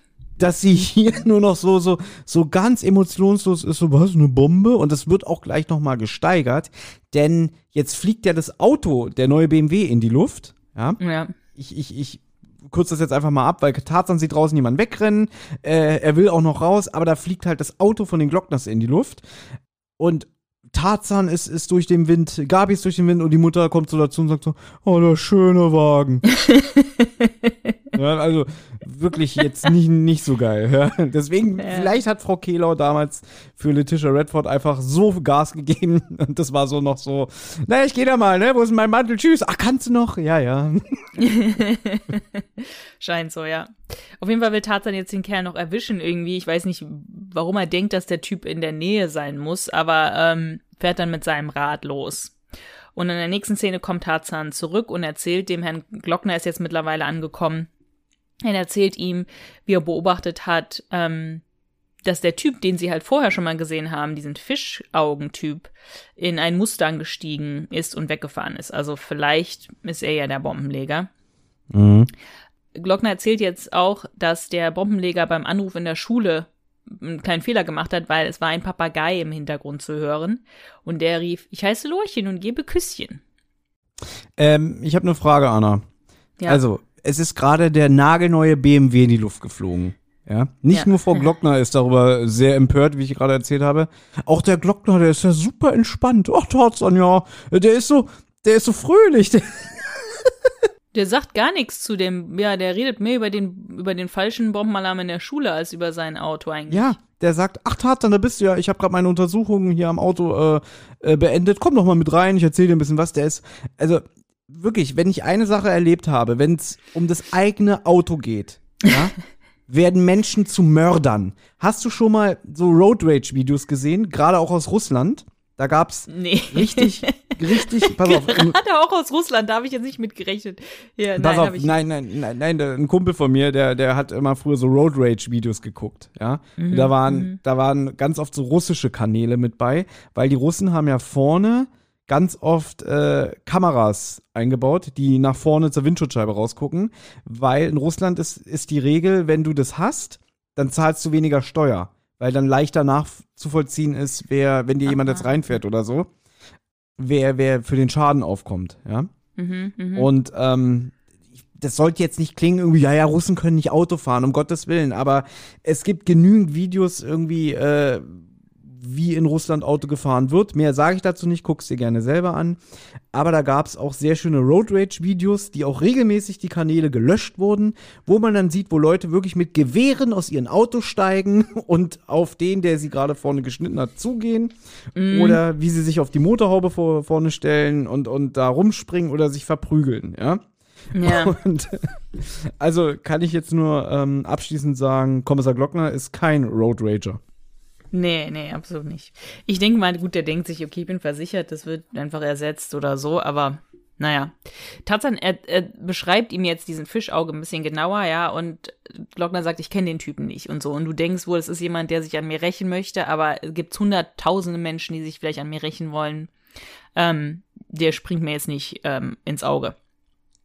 Und dann klingelt das Telefon und Glockner wird ähm, informiert darüber, dass die Mittagsräuber wieder zugeschlagen haben. Jetzt kommt noch mal eine andere Komponente ins Spiel und eine alte Frau in ihrer Wohnung ähm, beraubt worden ist. Und Glockner fragt, Tatsache, möchtest du mitkommen? Ähm, fahr zu einem Tatort? Wieso nicht? Ne? Und das wird jetzt im Buch alles ein bisschen genauer beschrieben. Also wir haben ja jetzt mittlerweile haben wir so, wir haben den Adolf Burkhardt, mit, mit dem irgendwas nicht stimmt, und wir haben die Bombenleger, wir haben diesen Fischauge, ja, und jetzt sind, haben wir halt diese Mittagsräuber. Und im Hörspiel ist es ja irgendwie so, dass man denkt, dieser Fischauge in dem Mustang hat nur was vielleicht mit dem Bombenanschlag auf Glockners Auto zu tun. Aber im Buch ist es so, dass sie merken, dass da, wo bei der Frau eingebrochen worden ist, das ist sehr nah bei der Garage. Also die Garage ist wohl nicht direkt am Haus, die ist ein kleines bisschen versetzt oder so, nehme ich an. Und da direkt daneben ist dann halt auch das Haus, wo die Mittagsräuber zugeschlagen haben. Und da wurde dann auch der Fischauge beobachtet in so einer Kneipe, die, glaube ich, unter dem Haus ist. Unter dem Gebäude, wo diese Frau niedergeschlagen worden ist, ist auch so eine Kneipe. Und in dieser Kneipe hat man dann auch den Fischauge gesehen. Also er ist auch so ein bisschen jetzt ähm, Verdächtiger im Fall Mittagsräuber und nicht nur im Fall Bombenleger. Aber kommt im Hörspiel nicht so rüber, oder? Also diese ganze Mittagsräubergeschichte geht mir immer sehr, geht an mir vorbei, weil äh, da wird so wenig drauf eingegangen. Und ähm, im Vorgespräch hatte ich dir schon gesagt, ich habe die Folge jetzt in der Vorbereitung ein paar Mal gehört und wirklich jetzt beim letzten Durchgang, kurz bevor diese Aufnahme gestartet ist, habe ich wirklich erst ein paar Sachen zum Schluss ein bisschen besser verstanden, aber noch nicht komplett. Und ähm, also dieser ganze, diese ganze Sache mit den Mittagsräubern, finde ich, hätte man auch rausnehmen können. Aber ich habe noch mal, wenn wir später zum Fazit kommen, möchte ich dich sowieso noch was dazu fragen. Okay. Ich lese mal ganz kurz was vor, weil dann sind Tarzan und Glockner bei der Frau, die niedergeschlagen worden ist. Und das ist auch, also die Folge ist eigentlich recht brutal. Das ist auch ziemlich brutal. Sanitäter vom Notarztwagen schleppten eine Trage, auf der eine Frau lag. Sie war weit über 70, schneeweißes Haar und ein feines Gesicht mit dunklen Augen, in denen jetzt die Angst hockte. Sie war bei Bewusstsein. Tarzan fühlte ihren Blick auf sich. Dann bemerkte er die Rötungen an ihren Augen und die Flecken am Hals. In einem Mundwinkel war ein Blutstropfen geronnen. Als sie vorbeigetragen wurde, berührte er ihren Arm. es wird wieder gut, Frau Rankel. Und sowas passiert bestimmt nie wieder. Ich meine, die ist 70, wie oft ihr das jetzt noch passieren kann, weiß ich nicht, aber dann sagt sie, mein Gott, Junge, warum ausgerechnet ich? Und dann sagt auch Glockner, man hält es nicht für möglich, sagte Glockner, dass sich diese Verbrecher an Alten und Hilflosen vergreifen. Was sind das nur für Menschen? Ja, krass, also äh, vor allem mit dem Bluttropfen im Mundwinkel. Also Mhm. es ist wieder sehr. Da sind wir schon wieder an dem Punkt, was ich vorhin gesagt habe, irgendwie. Heute finde ich das unangenehmer zu lesen, als wenn ich es damals wahrscheinlich mit zwölf gelesen hätte. Da hätte ich wahrscheinlich Ja. gedacht, ja, geil, geil, Gewalt, krass, ja, mehr, äh, ist mir noch zu harmlos, weißt du? Mhm. Ich, das war früher wirklich so, so dass, dass wenn ich so auch drei Fahrzeitenbücher gelesen habe, irgendwie, ich wusste ja immer im Hinterkopf, ja, dem passiert doch sowieso nichts. Sie werden ja nicht am Ende äh, sterben oder so, weißt du? Ja. So, so, deswegen fand ich immer diese Dramaturgie irgendwie, war mir zu künstlich aufgebauscht, weil ich wusste, naja, am Ende lösen sie eh den Fall, weißt du? Mhm. Heute bin ich dafür zugänglicher. Ja. Na gut, in der nächsten Szene sind TKKG jetzt im Präs äh, Polizeipräsidium und suchen in der Kartei nach diesem Fischauge, aber sie finden ihn nicht. Ähm, stattdessen fahren sie irgendwie nochmal zum Herrn Burkhardt, um das Geld für das Fahrrad ähm, einzutreiben. Und ähm, das ist eigentlich ganz witzig, weil Willi fragt jetzt nach den Zinsen, ja, und dann sagt Karl auch so, naja, was ist denn mit dem Zinsen und so. Und irgendwie will Willi ihm jetzt für einen Tag 20 Mark Zinsen berechnen und Karl erklärt ihm, dass das ja irgendwie Wucher ist und so und wird aber nicht genau erklärt irgendwie warum und so und Willi ist auch so, "Hä, wieso und so weiter und dann so, na gut, dann verzichte ich halt auf Zinsen. Habe ich als Kind nichts verstanden. Ich wusste nicht, was Zinsen sind. Ich wusste nicht, warum 20 Mark viel sind. Ich wusste gar nichts. Da habe ich nichts davon kapiert. Ich finde übrigens äh, Karls Schauspiel hier schon wieder sehr, sehr, ja, wie soll ich sagen, reduziert auf dieses so, oh Mann, Willi, dann kommst du ins Gefängnis. Weil das ist ja Wucher, das wird mit Gefängnis bestraft. Und dann wirst du ganz doll abmagern, weil du kein Mathe kannst. Ja, stimmt, habe ich ganz vergessen, ja. Ja. Vielleicht macht das auch ein bisschen mit Absicht, aber ich glaube schon. es war schon wieder, also Chapeau wirklich hier, ähm, Karl. Äh, Sollen wir uns mal schon mal vermerken für unsere wunderbare Rubrik, wie nützlich war Karl? Ja. Naja. Ähm, als sie an dem Haus ankommen, sehen sie, wie Frau Burkhardt ankommt und hat ihre Siamkatze auf den Arm. So. Und jetzt unterhalten die sich so ein bisschen. Äh, sie freut sich, dass Willi ein neues Fahrrad sich schon besorgt hat und alles. Und sie ist aber auf der Suche nach ihrem Zweitschlüssel für die Wohnung. Deswegen ist sie auf dem Weg zum Adolf. Weil sie jetzt denkt, es kommt niemand anders in Frage. Jemand muss bei ihr in der Wohnung gewesen sein und diesen Zweitschlüssel geklaut haben. Und da aber zu dem Zeitpunkt bis auf Burkhardt und die Jungs da keiner mehr da war, kommt nur er in Frage. Und sie will halt nicht, dass er einen Zweitschlüssel äh, von ihr hat, ist klar. Wer will schon den brutalen Ex-Mann noch irgendwie wissen, dass der bei dir noch ein- und ausgeht? Und außerdem hat sie irgendwie wertvolle Edelsteine bei sich, auf die er schon immer scharf war. Und jetzt hat sie die Befürchtung, vielleicht klaut er die irgendwann, ne? Ja, ich finde auch witzig, dass das ihre größte Sorge ist. Dass der Mann mit dem Zweitschlüssel reinkommt und ihre Kollektion Edelsteine klaut und nicht sie zusammenschlägt oder umbringt. Ja, also, ähm, sie hätte sofort das Schloss austauschen sollen, äh, damit er überhaupt nicht sie verletzen kann und so. Also, die ist auch irgendwie auch sehr cool drauf dafür, dass sie irgendwie anscheinend regelmäßig von dem Mann verprügelt wird, ne? Ich finde, dass du das Wort naiv irgendwie komisch aussprichst. Hast du gerade gesagt, cool? so sprichst du das Wort naiv aus? Das ist ja witzig. Ja? Witzig. Ich würde mal vorlesen hier aus deinen Notizen, was du hier geschrieben hast. Tarzan erklärt ihr, dass sie die Steine in einem Bankschließfach in Sicherheit bringen soll. Sie kommt aber erst in ein paar Tagen dazu. Und jetzt in Caps Lock. Wieso tauscht sie nicht das Schloss aus? Der Mann will sie umbringen. Ja. Also das finde ich auch, das finde ich halt auch, also auch ob naiv oder irgendwie so, wo ich mir denke, weil Tarzan sagt, bringen Sie die Steine in einem Bankschließfach in Sicherheit. Und sie so, ja, das ist eine gute Idee, da hast du recht, Tarzan, das muss ich unbedingt machen und sowas. Aber das kann ich erst in ein paar Tagen machen, vorher komme ich nicht dazu. Ach so, okay. Also vielleicht sollte man ein bisschen Prioritäten setzen, was hier gerade wichtig ist. Und eigentlich sind die Edelsteine nicht das Wichtige, sondern ihre Sicherheit. Und eigentlich sollte man das Schloss austauschen, aber sie hat Zeit, zum Adolf zu fahren, nach dem Zweischlüssel zu fragen, mit einem Sium, mit einem Siumkater auf dem Arm. äh, es, ist, es ist so absurd, die Szene eigentlich. Also, dass die sich überhaupt traut, zu dem zu gehen, ja, der wird die doch einfach wieder verprügeln. Aber der Siam-Kater wird doch nochmal wichtig. Und wie hätten wir den sonst jetzt in die Geschichte einbringen können? Der spielt ja nochmal eine Rolle. Ja, ich weiß, aber das finde ich auch so affig. Wer, wer, wer, also das wäre ja schön, wenn man mit seinem Kater einfach so äh, im Auto fährt und dann den auf dem Arm nimmt und dann einfach bei Leuten klingelt. Also das ist, das ist nicht meine Erfahrung mit Katzen. Warst du schon mal mit deiner Katze Gassi? Nein. Gut. Im Buch, äh, ich möchte nur eine kurze Sache sagen. Im Buch ist es so, dass die Edelsteine ein Hochzeitsgeschenk von Herrn Burkhardt waren. Also es ist in dem, in dem Hörspiel klingt es ja so, als hätte sie einfach irgendwie so eine wertvolle Kollektion Edelsteine. Und im Hörspiel ist es so, sie gehörten eigentlich dem Adolf, er hat sie ihr geschenkt und jetzt möchte er sie sozusagen wieder haben. Mhm. Nur so. Ja. Ja, Burkhardt ist nicht da, Auto ist auch nicht da. Ähm, klingeln tun sie dieses Mal nicht. Ja. Und jetzt reden sie trotzdem noch so ein bisschen. Ach, übrigens, hier, äh, ihr Ex-Mann, der war doch auch im Gefängnis. Ähm, hatte er da eigentlich Freunde? Und sagt sie, ja, ja, klar, also wahrscheinlich immer noch. Es hätte da einen Klaus Haie gegeben. Der wird, glaube ich, noch mal wichtig, ja, aber so wirklich geht das Hörspiel da nicht drauf ein. Im Buch gibt's einen Gangsterdialog mit dem Klaus Haie und seinen zwei Komplizen. Mhm. Und das sind Fischauge und so der blonde Typ, der später, später vorkommt. Aha. Und ja, da wird halt auch gesagt, er kennt halt den Adolf aus dem Gefängnis und ähm, möchte sich aber jetzt an Adolf rächen. Aber ich glaube, das erzähle ich nachher. Aber damit hast du schon so halb meine Fragen beantwortet.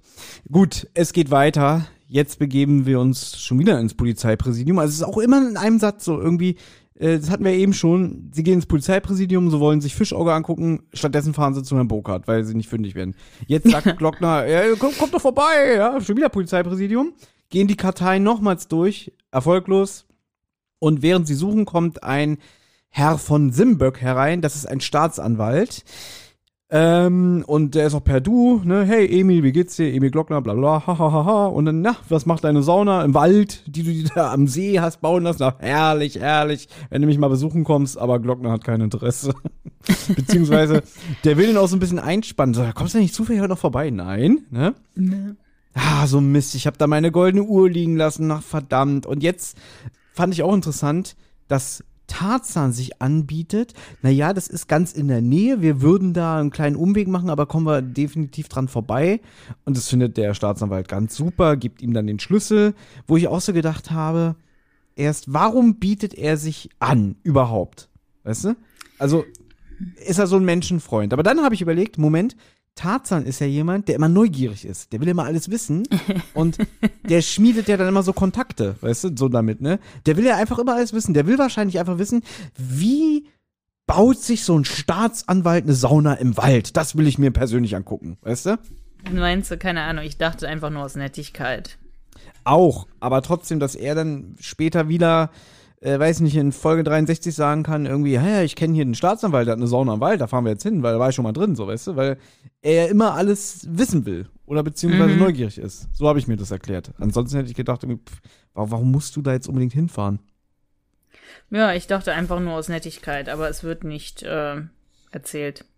Was jetzt kommt, äh, da halte ich mich jetzt mal schön zurück, das überlasse ich jetzt Anna, weil ich glaube, jetzt kommt der Grund, warum wir dieses Hörspiel überhaupt besprechen. Das ist richtig, das ist meine Lieblingsszene ähm, aus dem Hörspiel und eine meiner Lieblingsszenen aus TKKG. Tarzan und Willi fahren jetzt zu der Sauna an diesem See. Und in der Nähe der Saunahütte sehen sie einen Angler. Und es wird gesagt, der sie irgendwie böse anguckt. Was auch immer das, was auch immer das bedeutet. Und Willi ist immer noch auf 180, ja, und provozi provoziert. Na, schon was gefangen? Nein? Das ist gut für die Fische. Und ähm, da ist der Typ, glaube ich, jetzt auch nicht so gut drauf, wenn er direkt so angemacht wird von Leuten. Im Buch muss man sagen, äh, wird es so erklärt, warum Willi so sauer ist auf den. Weil er das nicht gut findet, dass er angelt. Also er, er möchte zwar Fische essen, steht auch sogar so da, aber er möchte nicht, dass die geangelt werden. also es ist halt so ein bisschen, es ist halt so eine, darum würde ich mal sagen, es ist von mir aus so eine Kinderlogik, ja. Dass man sich irgendwie aufregt darüber, dass geangelt wird, aber ähm, trotzdem man Fische essen will, ja.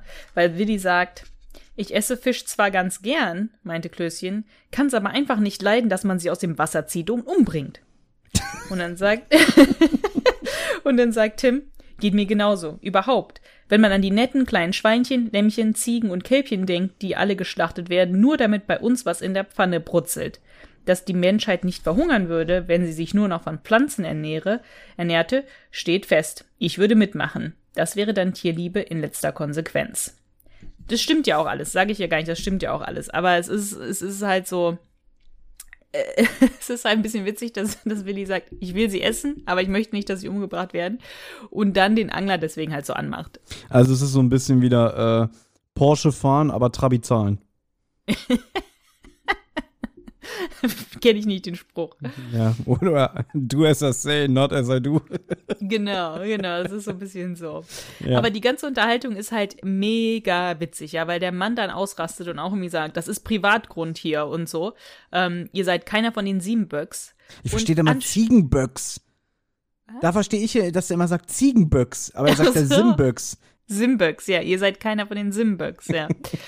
und es wäre ja jetzt die, die natürlichste Sache, wenn Tarzan sagen würde, ja, wir, wir sind nicht von denen, aber wir haben hier den Schlüssel, der Herr Siemböck hat uns den Schlüssel gegeben, um zu, nach was zu schauen, was er hier liegen gelassen hat.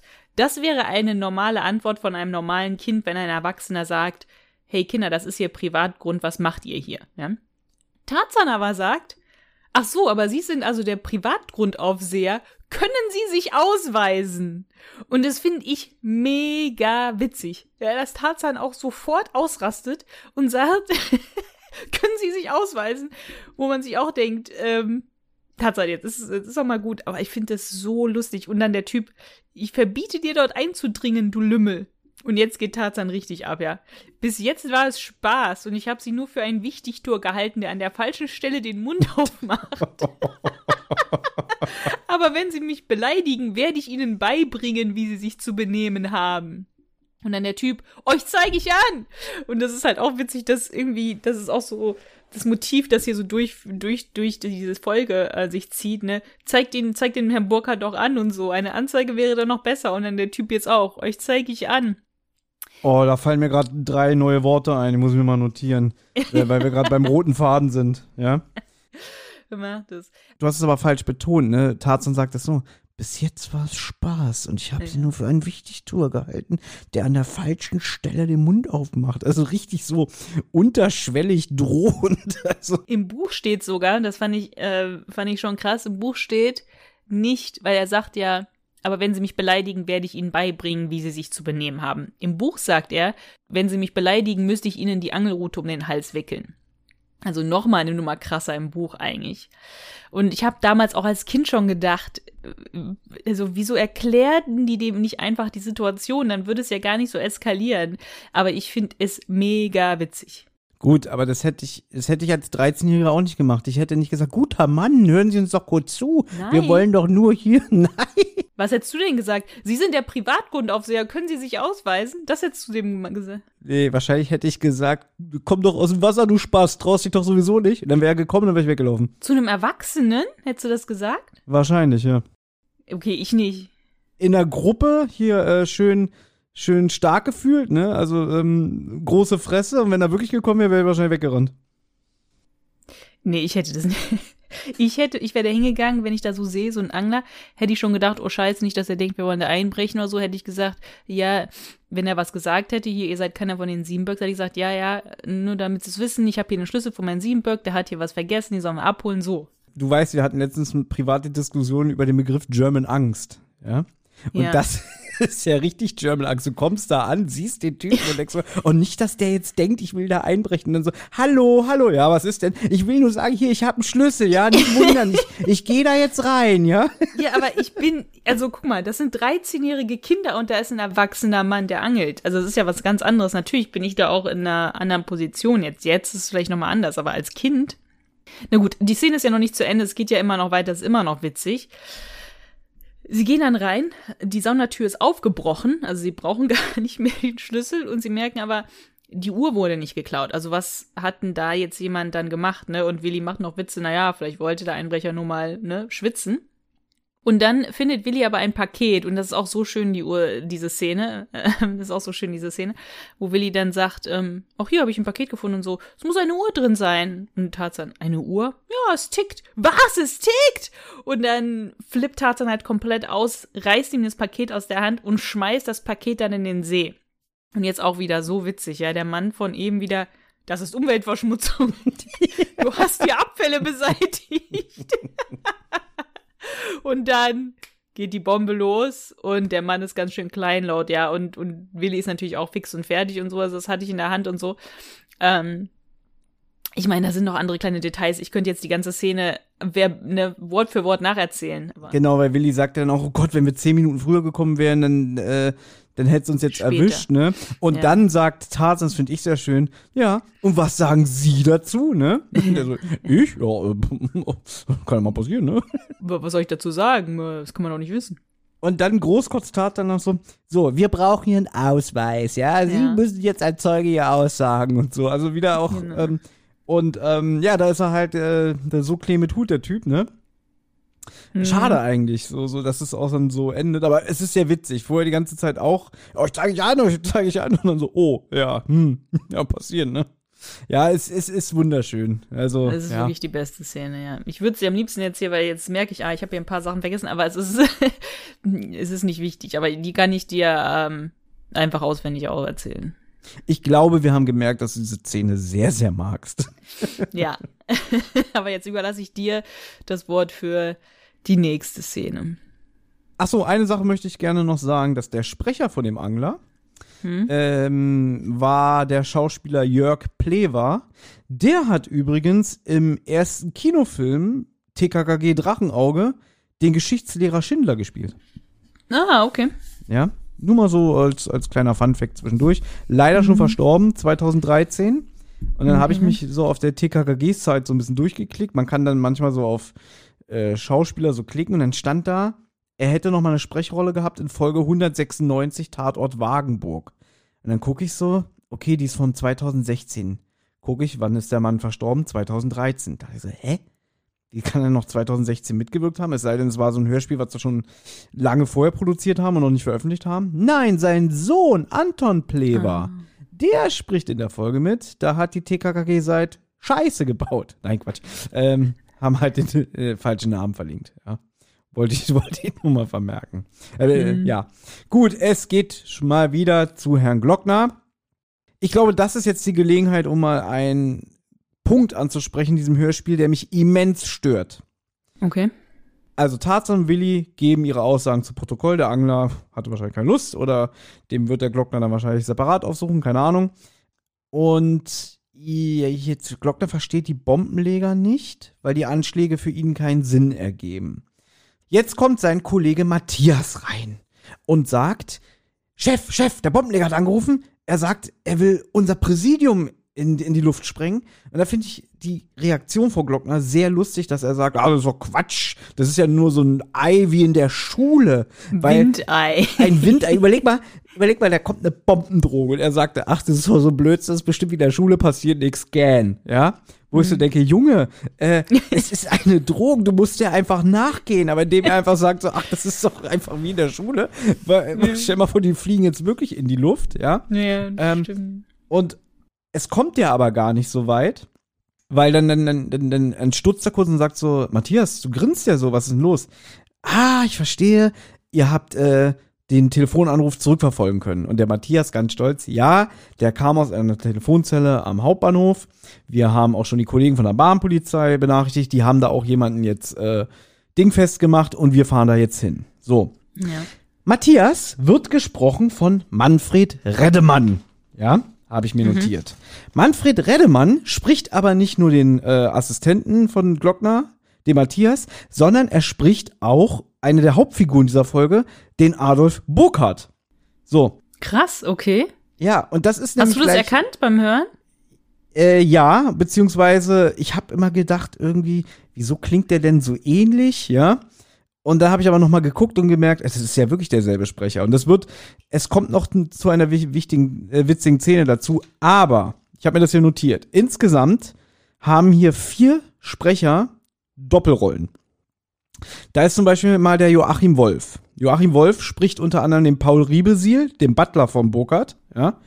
Dann hat er den Staatsanwalt, den von Simböck gesprochen und gleich, wenn die sich auf den Weg zum Hauptbahnhof begeben, äh, fragen die so nach, ja, wo ist denn das Büro von, der- von der Bahnpolizei? Hört man ganz kurz einen Typen einen Satz sagen, hier links die Tür. Das ist auch der Joachim Wolf. So, der hat schon mal drei Sprechrollen in diesem Hörspiel.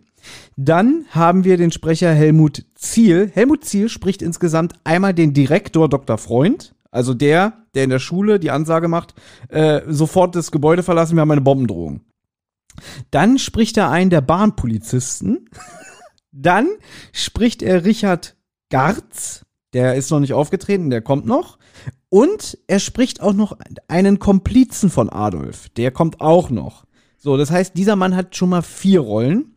Und wie gesagt, Manfred Reddemann spricht nicht nur den Adolf, sondern auch den Matthias. Und das ist gleich ganz witzig, wenn die sich hinbegeben. Dann sagt doch der Matthias irgendwie, hier ist es, Chef. Äh, das ist doch Adolf Burkhardt. Ja, und äh, ich bin überhaupt nicht begeistert. Das ist so dumm, wirklich, ja.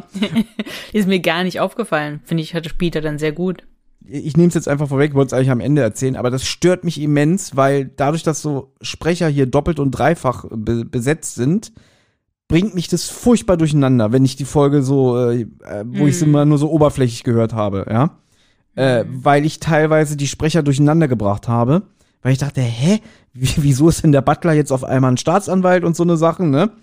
Ähm, ich habe ja die These, dass die Folgen 19, 20, 21 von TKKG, also Schatz der Drachenhöhle, äh, chinesische Vase und die hier, wurden parallel produziert wie die Folgen Ameisenmensch, äh, Narbengesicht und bedrohte Rentsch von drei Fragezeichen. Weil sehr viele Sprecher, die hier mitmachen, auch in diesen Folgen zu hören sind. Okay. Und da verstehe ich dann nicht, da sind halt die Leute ein- und ausgegangen, dass man für diese Folge so Dreifach- und Vierfachbesetzung hatte, wenn man aber zeitgleich noch, ey, Gottes Willen, ich weiß es nicht, vielleicht haben sie die Folgen über Monate entwickelt, weißt du? Dass sie immer wieder mal Aufnahmen hatten, dann sind zwei, drei Wochen später wieder Schauspieler gekommen. Aber das finde ich ein bisschen schade, dass hier Schauspieler so doppelt verheizt werden. Ja, gut, mir ist es halt überhaupt nicht aufgefallen, deswegen finde ich es nicht schlimm, ja. Aber da gibt's bestimmt so den einen oder anderen Hörer, der uns das erklären kann, der vielleicht mehr äh, Näheres weiß, wie damals die Aufnahmebedingungen waren. Würde ich mich drüber freuen. Aber ich finde es in dieser Folge extrem. Mhm. Und das nervt mich auch, muss ich ganz ehrlich sagen. Okay. Ja, kann ich verstehen. Es ist eigentlich schon ganz witzig, dass die gehen ja jetzt zur, zur Bahnhofspolizei, um halt den Bombendroher ähm, zur Rede zu stellen, aber anscheinend wird das Präsidium nicht geräumt. Also sie sind sich ziemlich sicher, dass es nur so ein, so ein Fake ist, ja. Ein Windei. Ein Windei, genau. naja, sie fahren dann alle zum Bahnhof und äh, sie gehen dann ins Büro von der Polizei und öffnen die Tür und das finde ich auch eine sehr witzige Szene, weil die Tür geht auf und man sieht dann, wer da sitzt und Tarzan sagt, Adolf Burkhardt, ist das denn möglich? Und Willi wieder sofort auf 180. Ja, aber vorher sieht er sogar noch den Ja. Rolls-Royce vorm Bahnhof Ist doch stehen. egal, das habe ich extra ausgelassen. Nee, eben nicht, weil er, die kommen, nee, das musst du aber erzählen, weil einmal sagt er, Warum? Die kommt am Bahnhof an, er sieht den Rolls-Royce. Er sagt, ach guck mal, das Auto von dem Burkhardt ist auch da. Und dann sagt Willi schon mal, Thema 180, mein Todfeind, was ich sehr witzig finde. Okay. Mein Todfeind, extrem.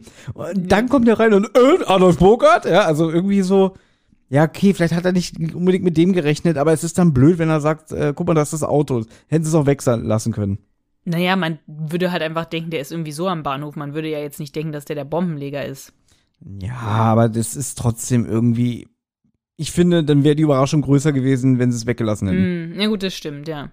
Na gut, Willi ist dann halt, ne, auf 180 und sagt dann, das passt ja gut, auf der Stelle kriege ich mein Geld oder ich vergesse mich, Adolf Burkhardt. Und Glockner dann, so ganz trocken, Sie sind also Adolf Burkhardt.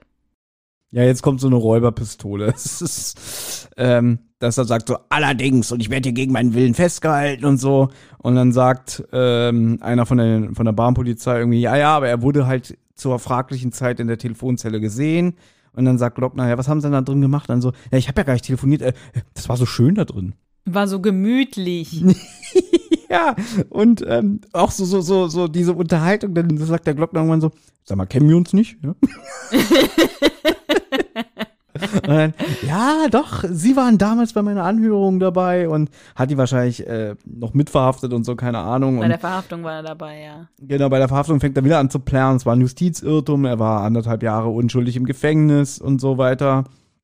Ne? Und Glockner lässt aber nicht nach und dann sagt er irgendwie, ja, okay, ich habe auf einen Bekannten gewartet. Pitt Kokoschinski, genannt Pitt der Affe, der aber wohl noch im Gefängnis sitzen soll. Das findet Glockner später raus. Jetzt sagt aber der Burkhardt, ähm, also ich war es nicht, ich, ich habe keine Bombendrohung gemacht und so. Aber vor mir in der Zelle war ein junger rothaariger Mann mit, mit, einer, mit einer Entennase und vorstehenden Zähnen, ja. Den, den müssen Sie mal irgendwie äh, suchen und alles, ja. Jetzt kommt's. Glockner sagt, jetzt fahren wir mal zu Ihnen und gucken uns an, ob Sie vielleicht Sprengstoff bei sich lagern. Dann sagt aber der ähm, Burkhardt, nein, das geht nicht, das lasse ich nicht zu. Und dann sagt äh, Glockner, Matthias, hol mal einen Durchsuchungsbefehl. Schon unterwegs, Chef. Und es ist so, als würde der, als würde der Typ das in einem Satz sagen. Irgendwie, da bin ich dagegen. Ja, ich bin schon unterwegs, Chef. Ich finde es aber eigentlich ganz witzig gemacht. Ich finde das mit dem Matthias ganz witzig. Ja, der Mann, ich mag, ich mag, ich mag den Matthias. Ich auch, ich mag den Matthias sehr, ja. Ich finde auch schön, dass der so einen Namen hat. Matthias, das passiert auch irgendwie selten. Normalerweise kommt einfach irgendwer rein oder so. Das ist Ettel, aber Matthias finde ich irgendwie schön. Es ist, es ist ganz witzig im Buch, also es, es erzähle ich gleich, aber der Burkhardt ist sehr reich, ne? Der fährt einen Rolls-Royce, der hat dieses große Haus und so weiter. Und der geht tatsächlich in die Telefonzelle, weil er sieht, dass dort jemand ein paar Münzen liegen gelassen hat.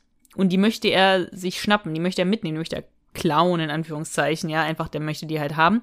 Und wenn er dann reingeht, sieht er, ach, da ist ja eine schöne Frau, die er beobachten kann, deswegen tut er so, als würde er telefonieren, damit er sich diese schöne Frau ähm, anschauen kann.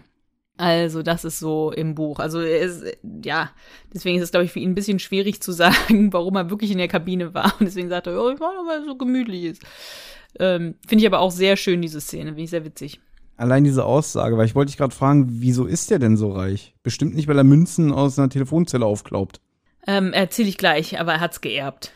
Ach, er hat's geerbt. Aber es ist schon witzig, weil diese Mentalität, noch irgendwelche scheiß Groschen mitzunehmen, obwohl man reich ist, ja, ja, das ist so ein bisschen so, so, so Dagobert Duck, so nach dem Motto, ich bin nicht reich geworden, weil ich mein Geld ausgegeben habe. Mm. Äh, genau, Glockner findet heraus, dass Pitt noch im Gefängnis sitzt. Stimmt, hatte ich das gesagt? Doch, Hast doch, hatte ich gesagt, dass, dass Pitt ihn angerufen hat, äh, sie wollen sich da treffen. So, das war jetzt schon mal gelogen, weil der kann ihn nicht angerufen haben. Jetzt fahren die im Konvoi zum Haus von Herrn Burkhardt. Da stehen aber alle Türen und Fenster offen. Der Burkhardt, der, der kriegt auch einen kleinen Ausraster deswegen, weil er das nicht versteht. Brüllt rum nach seinem Butler. Und da finde ich das auch so, man merkt, dass das so richtig reingeschnitten ist. Weil der, der brüllt rum, wo ist, wo, wo, wo ist Riebesil? Und dann sagt Tarzan so, ah, der alte Herr Riebesil kommt die Treppe runter. Man merkt, dass das irgendwie so nachträglich reingeschnitten wurde, damit, glaube ich, der Hörer wieder weiß, wer da überhaupt kommt. Ist mir nicht aufgefallen. Mir aber. Ah, Okay. Der hat ein Mittagsschläfchen gemacht. Der ist, der ist, der steht total neben sich. Ja, was ist denn los und alles. Ja, finde ich, spielt er gut. Hm, irgendwie, äh, ich hab mich doch nur hingelegt, nachdem die Couch geliefert wurde. Was, welche Couch? Welche Couch? Ich habe keine Couch bestellt. Dann kommt halt raus, dass das eine Couch geliefert wurde. Und ja, wird auch später nochmal gesagt, man kann es ja jetzt schon mal sagen, dass wahrscheinlich da jemand sich drin versteckt hat im Bettkasten. Und dann wurde das Haus ausgeräumt. Und dann rastet der Burkhardt auch aus und sagt zum Glockner, ja, und Sie tun hier so, als wäre ich ein Bombenleger und ein Erpresser und so. Sie sehen doch, bei mir wurde eingebrochen. Glauben Sie immer noch, dass ich's war? Und Glockner ist so total abgeklärt, so als würde es ihn überhaupt nicht interessieren. Irgendwie, ja gut, Matthias, äh, du rufst jetzt mal hier die Kollegen von der Spurensicherung und wir hier jetzt mal einen Kaffee trinken, weil wir haben hier nichts verloren. Das ist nicht meine Arbeit. Das ist nicht meine Arbeit. Ja, das finde ich so witzig. Das ist so, als wäre das so unter ihm irgendwie. Ne? Ja, das interessiert mich nicht. Ist so, also, auch so richtig eklig. Ja. Ich finde es aber hier schön gemacht im Hörspiel, dass man eigentlich nicht so genau wei- weiß, was los ist. Also im Buch ist es so, er hat tatsächlich einen Anruf vom Pitt bekommen. Im Hörspiel ist es halt schön, dass man nicht weiß. Im Buch ist es so, man weiß, es ist der Klaus Haie, der ihm diese Falle stellt mit dem Pitt. Man erfährt im Buch auch, er beobachtet tatsächlich diesen rothaarigen Mann, der in dieser Telefonzelle telefoniert und so. Also im Buch ist es sozusagen überhaupt kein Geheimnis, dass dass der Burkhardt da so ausgetrickst wird vom Klaus Haie. Und hier ist es so eigentlich, man weiß es nicht genau, lügt er mit diesem Typen mit der Entennase, ähm, lügt er wegen diesem Pitt der Affe. kann nicht Pitt gewesen sein, weil er sagt, Pitt hat mit denen gemeinsam Sache gemacht und so und mich weggelockt, damit die hier das Haus ausrauben können. Und Glockner sagt, naja, vielleicht war es Pitt doch gar nicht der Anrufer und es war halt tatsächlich nicht so. Im Buch ist es so, da gibt's halt diesen Gangster-Dialog mit diesen Mittagsräubern, die, der wird halt angeführt ja von diesem Klaus Haie. Dann ist der Fischauge dabei und im Buch ist es auch so, dass der, ähm, der Butler kann den Fischauge beschreiben. Der liefert, glaube ich, die Couch. Und dann ist noch so ein anderer blonder Typ dabei, der, der kommt später vor. Ein Gangster-Dialog ist vorher, da erzähle ich nur ganz kurz, dass der, ähm, der Haie sagt, er hat den Adolf Burkhardt im Knast kennengelernt und sowas. Er wurde in Ehrend entlassen und natürlich entschädigt, obwohl er im Geld schwimmt. Damit hat er nämlich geprahlt, dieser Hampelmann.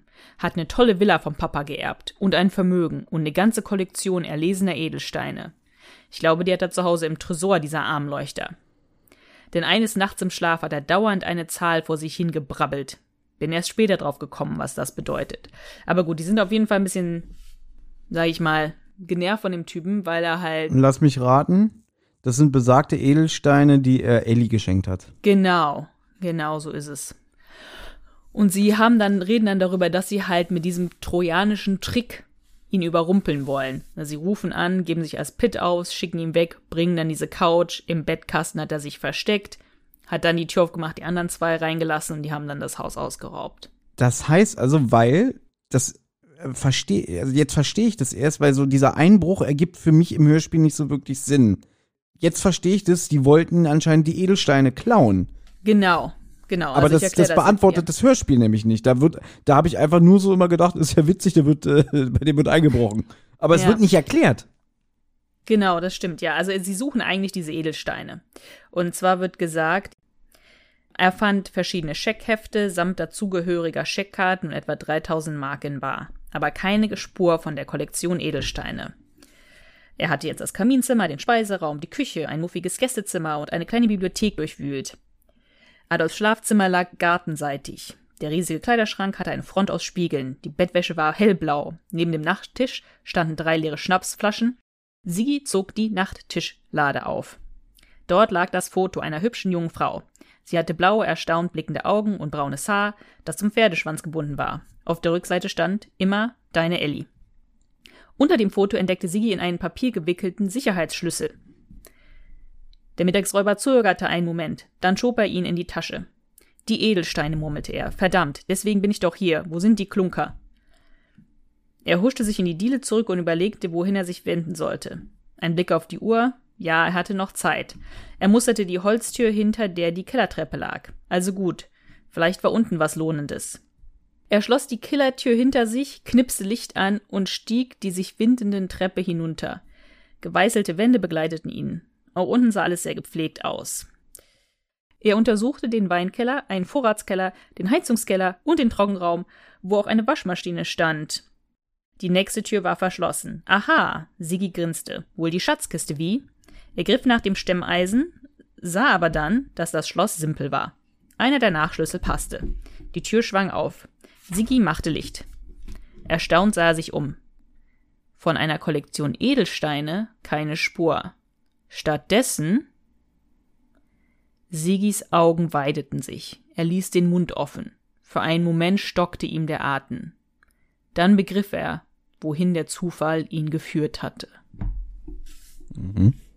Cliffhanger, ja? Ja, Cliffhanger. Was meinst du, hat er gefunden? Hm, soll ich spoilern? ich, würde, ich würde mal sagen Sprengstoff. Vermutlich, es wird nie wirklich ganz genau erklärt. ah, dann frag doch nicht so doof. Was eigentlich auch witziger, was eigentlich auch mega witzig ist. Also eigentlich, eigentlich auch ganz gut gemacht, so, ähm, dass man sich das dann sozusagen so denken muss, aber es wird nie so gesagt, na gut, der Adolf sagt so ein bisschen, die haben bei mir Sprengstoff gefunden, ja. Später, später. Ja, währenddessen, also äh, wir verlassen jetzt mal die Szenerie, wie gesagt, äh, Glockner geht jetzt einen Kaffee trinken. Und währenddessen sind Karl und Gabi auch mit Ermittlungen beschäftigt, ja. Die wollen jetzt nach dem Papageien, der äh, irgendwie da am Telefon im Hintergrund gehört wurde. Stimmt, das hat der Glockner Tim ganz stolz erzählt, nachdem sein Auto in die Luft geflogen ist. und während sich Gabi und Karl in diese Zuhandlung begeben, hält Karl einen, anscheinend einen Vortrag über Papageien. Zum Glück hören wir den nicht. Wir hören nur wie er damit endet. Und Gabi, möchtest du noch mehr über Papageien erfahren? und, und Gabi so, nein, es ist total nett von dir und ich weiß, dass du Karl der Computer bist, aber äh, interessiert mich nicht, ja. Also, Mhm. du, weißt, du kennst ja meine These, ne? Karl, der heimlich in Gabi verliebt ist und nicht so mit Muskeln aufwarten kann wie, wie, wie Tim, Tarzan. Und stattdessen mit Wissen überzeugen will, der langweilt die hier zu Tode. Also, Ja. ähm, kann ich nur sagen, flirten kann er, ja. Also er wirkt auch wirklich enttäuscht, ja. ja, ja. Und Gabi ich soll lieber verstehe, ja, irgendwie so, ne? Alles klar. Ja. Das fand ich echt wieder lustig, ja. Mhm. Na gut, auf jeden Fall begibt man sich jetzt in die Zoohandlung. Hier haben wir jetzt die vierte Doppelbesetzung. Der Typ, der am Anfang gesagt hat, los Money los, ja, oder los Money mach, Los, Manni, raus. los Money raus, der ist jetzt der Ach so. äh, Zoohändler. ja. Also, interessant. Auch ein schöner Trick, wie sie es machen. Also Datenschützer würden heute wieder den, die Hände über den Kopf zusammenschlagen, indem sie irgendwie sagt, wir wollen uns hier mit jemandem treffen, mit dem haben wir telefoniert, der will uns einen Papagei verkaufen, wir haben aber die Adresse verloren. Und äh, wir wollten mal fragen, ob Sie den vielleicht kennen. Äh, der Papagei sagt immer, ich heiße Lorch und gebe Küsschen. Ah, das muss hier äh, Richard Garz sein. Moment, ich gebe euch die Adresse. So, also, Genau. also problemlos, ne? Ich glaube, das würde heute auch noch gehen. Das ist, glaube ich, jetzt nicht Datenschutz, ob man jetzt einen Papageien besitzt, der Lorchen heißt. Aber ich finde es witzig, weil der Typ sagt, meiner Meinung nach, Richard Gans. Ja, ja, Richard Gans. Herr Gans. Nicht Garz. Und das kommt dann erst später irgendwie, dass der Garz heißt. Ich habe als Kind immer am Anfang verstanden, der hieß Gans. Und dann habe ich mich gewundert, warum auf einmal dann später gesagt wird Garz. Ich wollte noch ganz kurz eine kleine Szene vorlesen zwischen Burkhard und Willi, noch wo die beim Haus sind. Es geht ganz schnell. Ja, bitte. Und zwar sind die jetzt da bei dem Haus, ja, und Burkhard flippt halt aus, weil da alles ausgeplündert worden ist und so. Mit Grabesstimme sagte Klößchen. Und was ist mit meinem Geld? Ich will's jetzt haben. Du spinnst wohl, du Mops, giftete Adolf. Wenn hier jemand was zu fordern hat, dann bin ich das. War ja geradezu heimtückisch, wie du dein Fahrrad unter meine Limousine gelegt hast. Aber der Schaden wird festgestellt, und dann erhalten deine Eltern die Rechnung. Das, das. Die ungeheuerliche Beschuldigung nahm Klößchen die Worte. Nie tät ich das. Habe ich auch nicht. Sie erfinden das, weil sie für den Schaden nicht aufkommen wollen. Hilfesuchend sah er Glockner an. Und dann rettet ihn Glockner so ein bisschen. Aber es fand ich ganz witzig, dass der Adolf ähm, das dann so umdrehen will, sozusagen. Ja, der scheint wirklich ein skrupelloser Mann zu sein. Ja. Liegt wahrscheinlich am Vornamen. Ja, jedenfalls, nachdem jetzt der, der Zuhändler einfach so mm, ohne Probleme die Adresse rausgegeben hat von dem Herrn Garz, begeben sich jetzt wieder alle vier TKKG-Mitglieder zu dieser Adresse. Also das ist ja wieder, das müsste dir eigentlich gefallen, die, die Stelle im Hörspiel, ne? Die klingeln da und dann, Mega witzig. ja, hallo, dürfen wir eintreten und, und schieben den einfach so beiseite. Dann so, so ich kenne euch nicht, was wollt ihr von mir, ja? Sagen dann auch so, Mensch, du bist doch genau der, den wir suchen. Rothaarig, Entennase, vorstehende Zähne, ja? der Typ soll halt so ein bisschen rüberkommen, sehr, der so steht sehr unter den Fittichen von seiner Mutter. Mhm. Also, ähm, der soll, der wird ja auch beschrieben so als Mitte 20 oder so, also Anfang 20. Und er steht halt vor der Haustür mit seiner Mutter, also seine Mutter geht raus und, und er geht raus. Da sagt die Mutter, das Taxi ist noch nicht da. Hast du auch gesagt, es soll sofort kommen? Ja, Mutter, kläffte eine unangenehme Stimme. Hoffentlich. Und vergiss nicht, die Blumen zu gießen. Nein, Mutter. Wenn ich in einer Woche zurück bin, hast du den Hobbyraum leergeräumt. Verstanden? Ich will dieses Zeug nicht mehr sehen, Richard. Wird gemacht, Mutter. Du hast noch nicht gesagt, dass ich Tante Anna von dir grüßen soll. Bitte grüß sie von mir. Dass du Leuchen keine Schimpfwörter beibringst, ist doch klar. Sonnenklar, Mutter. Frau Garz legte den Kopf schief und blickte wieder zur Straße. Aber das Taxi ließ auf sich warten. Vielleicht fällt ihr noch was ein, dachte Tarzan, womit sie ihr Söhnchen schurriegeln kann. Scheint ja ein richtiger Hausdrachen zu sein, die Dame. Oder Klein Richard ist so ein Leerbrenner, dass sie kontrollieren muss, ob er auch den Hosenstall geschlossen und die Ohren gewaschen hat. Das Zeug im Hobbyraum? Hm. Modellflugzeuge oder Briefmarken sind das bestimmt nicht. Frau Garz knipste das Licht wieder an. Du könntest ruhig mal zum Friseur gehen, Richard. Mutter, ich mag kurze Haare nicht, kam die Antwort aus der Diele. Aber ich, verstanden? Bist so ein hübscher Junge und verschandelst dich so. Gehst am besten gleich am Montag zum Volkhard. Schönen Gruß von mir. Er soll dir die Haare schneiden wie damals deinem Vater. Mutter, jaute Richard. Papa war, seit ich ihn kannte, fast kahl, und den Rest trug er als Bürstenschnitt. Bitte verlang das nicht von mir. Ich verlange es nicht.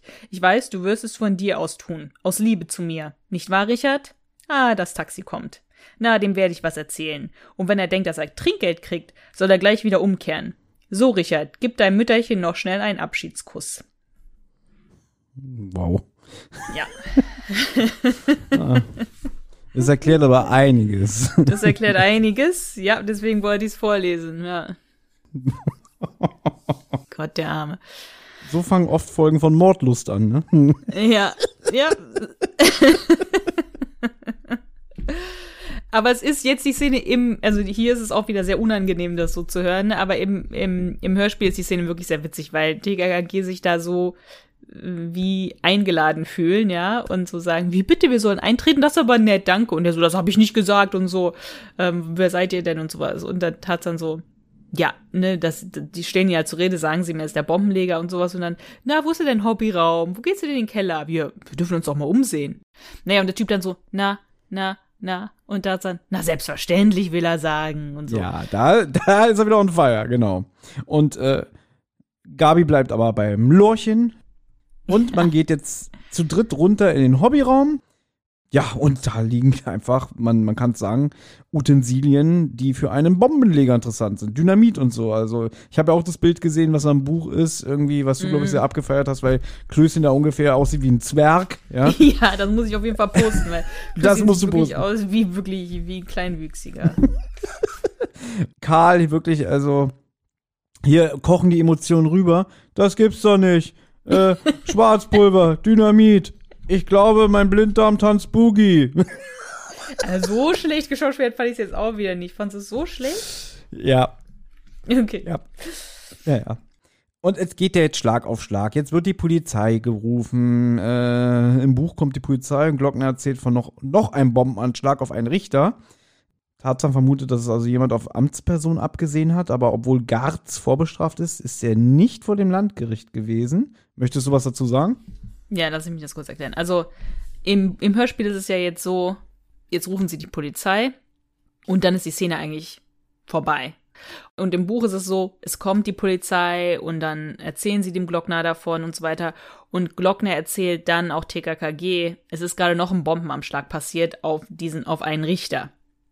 Tarzan denkt dann so, okay, Moment mal, also der Staatsanwalt, Glockner, ein Richter, vielleicht hat es jemand halt auf solche Amtspersonen, die mit der Polizei was zu tun haben, abgesehen und will sich halt rächen. Und dann stellt sich halt heraus, Garz ist zwar vorbestraft wegen ein paar kleiner Sachen, aber er war nie vor diesem Landgericht, wo auch dieser Richter war. Also ist es wirklich der Garz, der diese ganzen Bombenanschläge gemacht hat, oder ist es vielleicht doch jemand anders? So ist es halt. Also irgendwie ist es. Ich verstehe. Okay. Ja, aber das wird alles ausgelassen. Stattdessen äh, begeben wir uns jetzt zur Ellie Burkhardt, ja, weil TKKG der Meinung ist, ihr ähm, zu erzählen, dass ihr Ex-Mann beraubt wurde. Ja, warum auch immer, aber gut, ja. Ja, und es geht damit los, man klingelt und, hat dann, irgendjemand sagt dann irgendwie, ach, wieso macht sie denn nicht auf und so. Und dann schielen sie so durchs Fenster und das finde ich auch sehr witzig. Gabi stellt fest, ich sehe da zwei gefesselte Füße. Tarzan natürlich sofort, kennen wir ihn, reagiert, schmeißt die Scheibe ein. Und, und sie meckert mit ihm, sagt, du kannst doch nicht die Scheibe einschlagen. Bist du bescheuert, ja? So, sie sieht es selber. Sie sagt, ich glaube, das sind zwei gefesselte Füße. Und er, alles klar. Äh, Ich gehe da jetzt rein und sie sagt mal, bist du bescheuert? Das kannst du nicht machen. So, weißt du? Also, auch wirklich, sage ich nicht zu. Und jetzt kommt das, das haben wir vorhin schon mal gesagt, weil man sich ja jetzt wieder durchs Fenster in diese Wohnung begibt. Und Klößchen, da sagt er diesen Spruch, wo du vorhin meintest, äh, mit dem irgendwie, ja, ein echter Sportsmann schafft das. Äh, und dann sagt Tarzan so, jetzt hilf mir doch mal. Sie ist, also ich habe auch das Bild gesehen, äh, sieht schon ganz schön krass aus, wie die gefesselt ist da an diesen Heizkörper. Äh, die hat auch, glaube ich, eine Augenbinde um und auch noch einen Knebel, die Arme Ja. so nach hinten. Also ich fand es auch schon krass aus. Und dann sagt Willi, äh, Gabi und Karl können ja auch mal kommen und dann hört man, da, das ist eine gute schauspielerische Leistung von Karl. Du könntest ruhig mal die Tür aufmachen, ne? Und da sagt er, nein, keine Zeit. Ja. Das fand ich gut, ja. ja, finde ich auch witzig, ja. Aber ich würde wahrscheinlich genauso reagieren, weil ich keinen Bock hätte, mir da irgendwie an dem Fenster, wo jetzt die Scheiben be- eingeschlagen wurden, wo noch Splitter sind, mir da irgendwie was äh, äh, einzureißen. Hätte ich auch keinen Bock drauf. Gut. Ich glaube, man hat andere Sorgen, wenn da jetzt gerade eine Frau gefesselt und geknebelt an einem Heizkörper angebunden ist. Nee, aber wieso? Tarzan ist doch da. Und wenn Tarzan da ist, ist alles nur halb so schlimm. Da kann ich dann auch sagen, du machst jetzt die Tür auf, du Fettmops. Na gut, auf jeden Fall befreien sie jetzt die Frau Burkhardt und Tarzan sieht halt, dass die Tatzen von Frau Burkhardts Kater, jetzt kommt der Sion-Kater wieder ins Spiel, Pedro, die sind voller Blut. Also anscheinend hat Pedro wohl diesen, den, den Attackierer ähm, angegriffen. den Attackierer, den Angreifer attackiert. so. Aber vorher ist noch witzig, weil, weil anscheinend ähm, der Siam-Kater will eigentlich schon Tim und Klößchen angreifen. Dann sagt sie, alles gut, ich werde doch befreit. Und dann disst hier Tarzan noch den Kater. Ja, hätte er mal vorher so mutig sein sollen, ne? Und dann, ups, der hat ja lauter blutige Krallen. Ja, siehst du, er hat mich doch verteidigt, ja. Und die Frau Burkhardt denkt halt, es ist ihr ehemaliger Mann, ja, weil die Edelsteine sind weg, alles Geld ist weg, alles ist weg, aber die Edelsteine halt auch. Und jetzt wollen TKKG ähm, wieder zu Herrn Burkhardt fahren, um ihn zur Rede zu stellen. Ich lese hier schon wieder im Skript Gangster-Dialog. Oh Mann. Es ist so, dass jetzt halt gesagt wird, ja, die Edelsteine waren nicht da und die, diese Gangster, die Mittagsräuber, ähm, äh, finden jetzt raus, dass die Ellie sie hat. Also sie rufen jetzt den Burkhardt an und wollen ihn halt erpressen wegen dem, was im Safe ist. Es ist ganz gut gemacht, weil es wird immer noch nicht gesagt, was im Safe ist. Also sie erpressen ihn deswegen, aber es wird nicht klar gesagt, da sind Waffen oder so drin. Und sie fragen ihn dann aber nach diesen Edelsteinen. Also sie wollen 20.000 Mark für diese Erpressung, die sie da machen. Sie fragen aber auch nach den Edelsteinen und Burkhardt sagt halt, die habe ich nicht mehr. Und dann sagt er irgendwie, verplappert er sich so ein bisschen, sagt irgendwas mit Ellie. Und dann finden das die Typen halt raus und merken, okay, er hat sie wohl der Ellie gegeben, also sie sind wohl bei seiner Frau. So finden das die Mittagsräuber raus.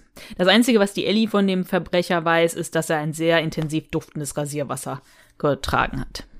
Das stimmt, das wird nochmal wichtig. So, jetzt begeben wir uns zu Herrn Burkhardt und diesmal ist der Burkhardt auch zu Hause, als sie klingeln. Ich finde es ein bisschen witzig. Erst bittet er sie rein, ja, weil wahrscheinlich, weil er das, dieses, diese Angelegenheit nicht bei, vor der Haustür besprechen will. Die Nachbarn können ja mithören, ne? Geht mit ihnen rein und dann sagt er irgendwie, hier, das Bild von meiner Ex-Frau, da lag der Schlüssel, ne? Macht sich tatsächlich auch noch so ein bisschen lustig drüber. Äh, hab jetzt auch vergessen, warum, ist mir jetzt auch egal. Aber irgendwie lustigerweise steht hinter dem Foto der Name und die Adresse Ja, von darüber macht Tarzan sich lustig. Dass, dass, dass, er sagt, ja, hier war der Schlüssel und so, da sagst du, ach so, dann war wohl noch ein Zettel dabei mit Name, Anschrift und Hinweis auf die Edelsteine und sowas und dann sagt äh, der Burkhardt halt, naja, der Name stand auf dem Bild oder sowas und dann wird halt Burkhardt wieder wütend und sagt, die Kids sollen jetzt verschwinden und so weiter. Er sagt zu ihnen, was geht euch das an? Äh, nicht mal 30 Sekunden später, nachdem er sie reingebeten hat, sagt er, jetzt verpisst euch wieder, ja? Und das sagt, das sagt der Klößchen auch so schön so, ah, den Ton, den kennen wir eher, ne? So, weißt du, aber auch so bescheuert. Kommt mal rein, haut ab. Fand ich so blöd. Aber im Gehen, ich hoffe, ich habe jetzt nichts Wichtiges vergessen. Also es klingelt jetzt an der Tür und Kabi sagt, na, ich mach mal auf, ne? Wir gehen jetzt sowieso. Und dann nicht aufmachen, nicht aufmachen. ne? Natürlich macht Natürlich macht sie auf. Und jetzt hat hier der äh, Helmut Ziel, der ja nicht nur den Direktor in der Schule und den Barpolizisten und den Garz gesprochen hat, hier Entennase, ja, der hat jetzt hier seine vierte und letzte Rolle, ist, ich sag's einfach mal, ein Komplize anscheinend von ähm, Adolf, weil er sagt, hallo Adolf, schöne Grüße von Klaus. Also das zweite Mal, dass erst in diesem, Haus, in diesem Hörspiel der Name Klaus fällt, weil du hast jetzt immer viel aus dem Buch vorgelesen, ne? Ja. Aber bis zu diesem Zeitpunkt habe ich den Namen Klaus schon längst vergessen, klar. wenn ich nur das Hörspiel höre. Na klar, hätte man sich nicht gemerkt, ja. Und Tarzan, äh, der weiß jetzt, wie der Hase läuft und sagt, äh, ja, einen schönen Tag noch, Herr Boy. Ich find's auch witzig, wie sie sich von ihm verabschieden. Tschüss, tschüss, so, so bis morgen, weißt du, so fast, ja. Von, von der Tonalität Ja. her. Und dann sagen sie auch so, ja, Tarzan, was ist nur los? Und dann so, habt ihr es nicht gemerkt? Der Typ, der jetzt gerade hier bei der Haustür stand und der, der, der Burkhardt, der, der zerrt ihn ja auch schon fast so rein. Jetzt komm rein hier, ne? Ähm, der hat ganz zerkratzte Hände Gesicht. im Gesicht, aber auch an den Händen. Denn Tarzan ist ja in der Hoffnung hin, wenn sie beim Burkhardt klingeln, dass der ganz viele Kratzer von dem Siamkater hat. Hatte er aber nicht. Genau. Ist ja Tarzan sogar ein bisschen enttäuscht, Ja. ne? Aber hier, ähm, Typi, hier vor der Haustür, der hat's. Und roch auch sehr intensiv nach Rasierwasser. Genau. Also hat der den Einbruch bei Ellie begangen und nicht Herr Burkhardt. Aber dadurch, dass er jetzt bei der vor der Haustür steht, ist es schon ein bisschen auffällig, ja. Und man sieht jetzt wieder diesen Mustang vom Anfang. Wir erinnern uns, Glasscherbenviertel, ja. Der Mustang gehört der Fischauge, der ja auch geflohen ist, als der BMW von Glockner in die Luft gesprengt wurde, ja. Alles, alles sehr, sehr verdächtigt. Ähm, und jetzt Schlussfolger Tarzan, das Kratzgesicht, schöner Name übrigens, ähm, damit gefahren sein muss. Und er ist wohl auch einer der Mittagsräuber, Fragezeichen. Dann schreibt er die Zulassungsnummer auf, äh, schickt Gabi zur nächsten Telefonzelle. Was ich ganz interessant finde, das habe ich auch hier äh, in der Vorbereitung gelesen, Tarzan will sich im Kofferraum verstecken und da mitfahren. Dann diskutiert aber Willi mit ihm, nö, ich fahre jetzt mit und so, nein, das geht nicht und so. Aber Willi besteht drauf und soweit ich weiß, fährt Tarzan im Buch mal wieder alleine. Genau, ja, im Buch fährt er alleine. Ja gut, du brauchst halt jemanden, mit dem du reden kannst, ne? Und ähm, Richtig, damit du einen Dialog hast, damit das ganze Finale nicht nur wieder ein Monolog von Tarzan ist. Das finde ich schon ganz gut gemacht. So, und jetzt kommt diese ganze Auflösung und das habe ich jetzt auch erst wirklich verstanden. Also irgendwie die fahren mit dem Auto, Kratzgesicht ist der Fahrer und ein Motorrad fährt hinterher. Habe ich mich auch gefragt, wie sie das sehen. Haben sie den Kofferraum ein Spalt halt offen. äh, einen Spalt offen. Genau, und kommen irgendwie bei so einem so einem äh, Fabrikgelände an, ne? Äh, Ja, bis zu dem Zeitpunkt denkt man ja jetzt, dass dieser Kratzgesicht ähm, vom Adolf beauftragt worden ist, ja, die Edelsteine zu klauen. Man denkt, das ist sein Komplize. Aber jetzt fahren, verfolgen sie ihn halt und so. Er parkt dann halt in diesem ähm, ja, Fabrikgelände äh, oder sowas. Und Tarzan und Willi verlassen jetzt den Kofferraum und Tarzan verfolgt Kratzgesicht und beobachtet dann, dass Kratzgesicht wohl irgendwie sehr viel Geld vom ähm, Herrn Burkhardt bekommen hat. Ja, egal. Er hat sehr viel Geld von Herrn B. bekommen.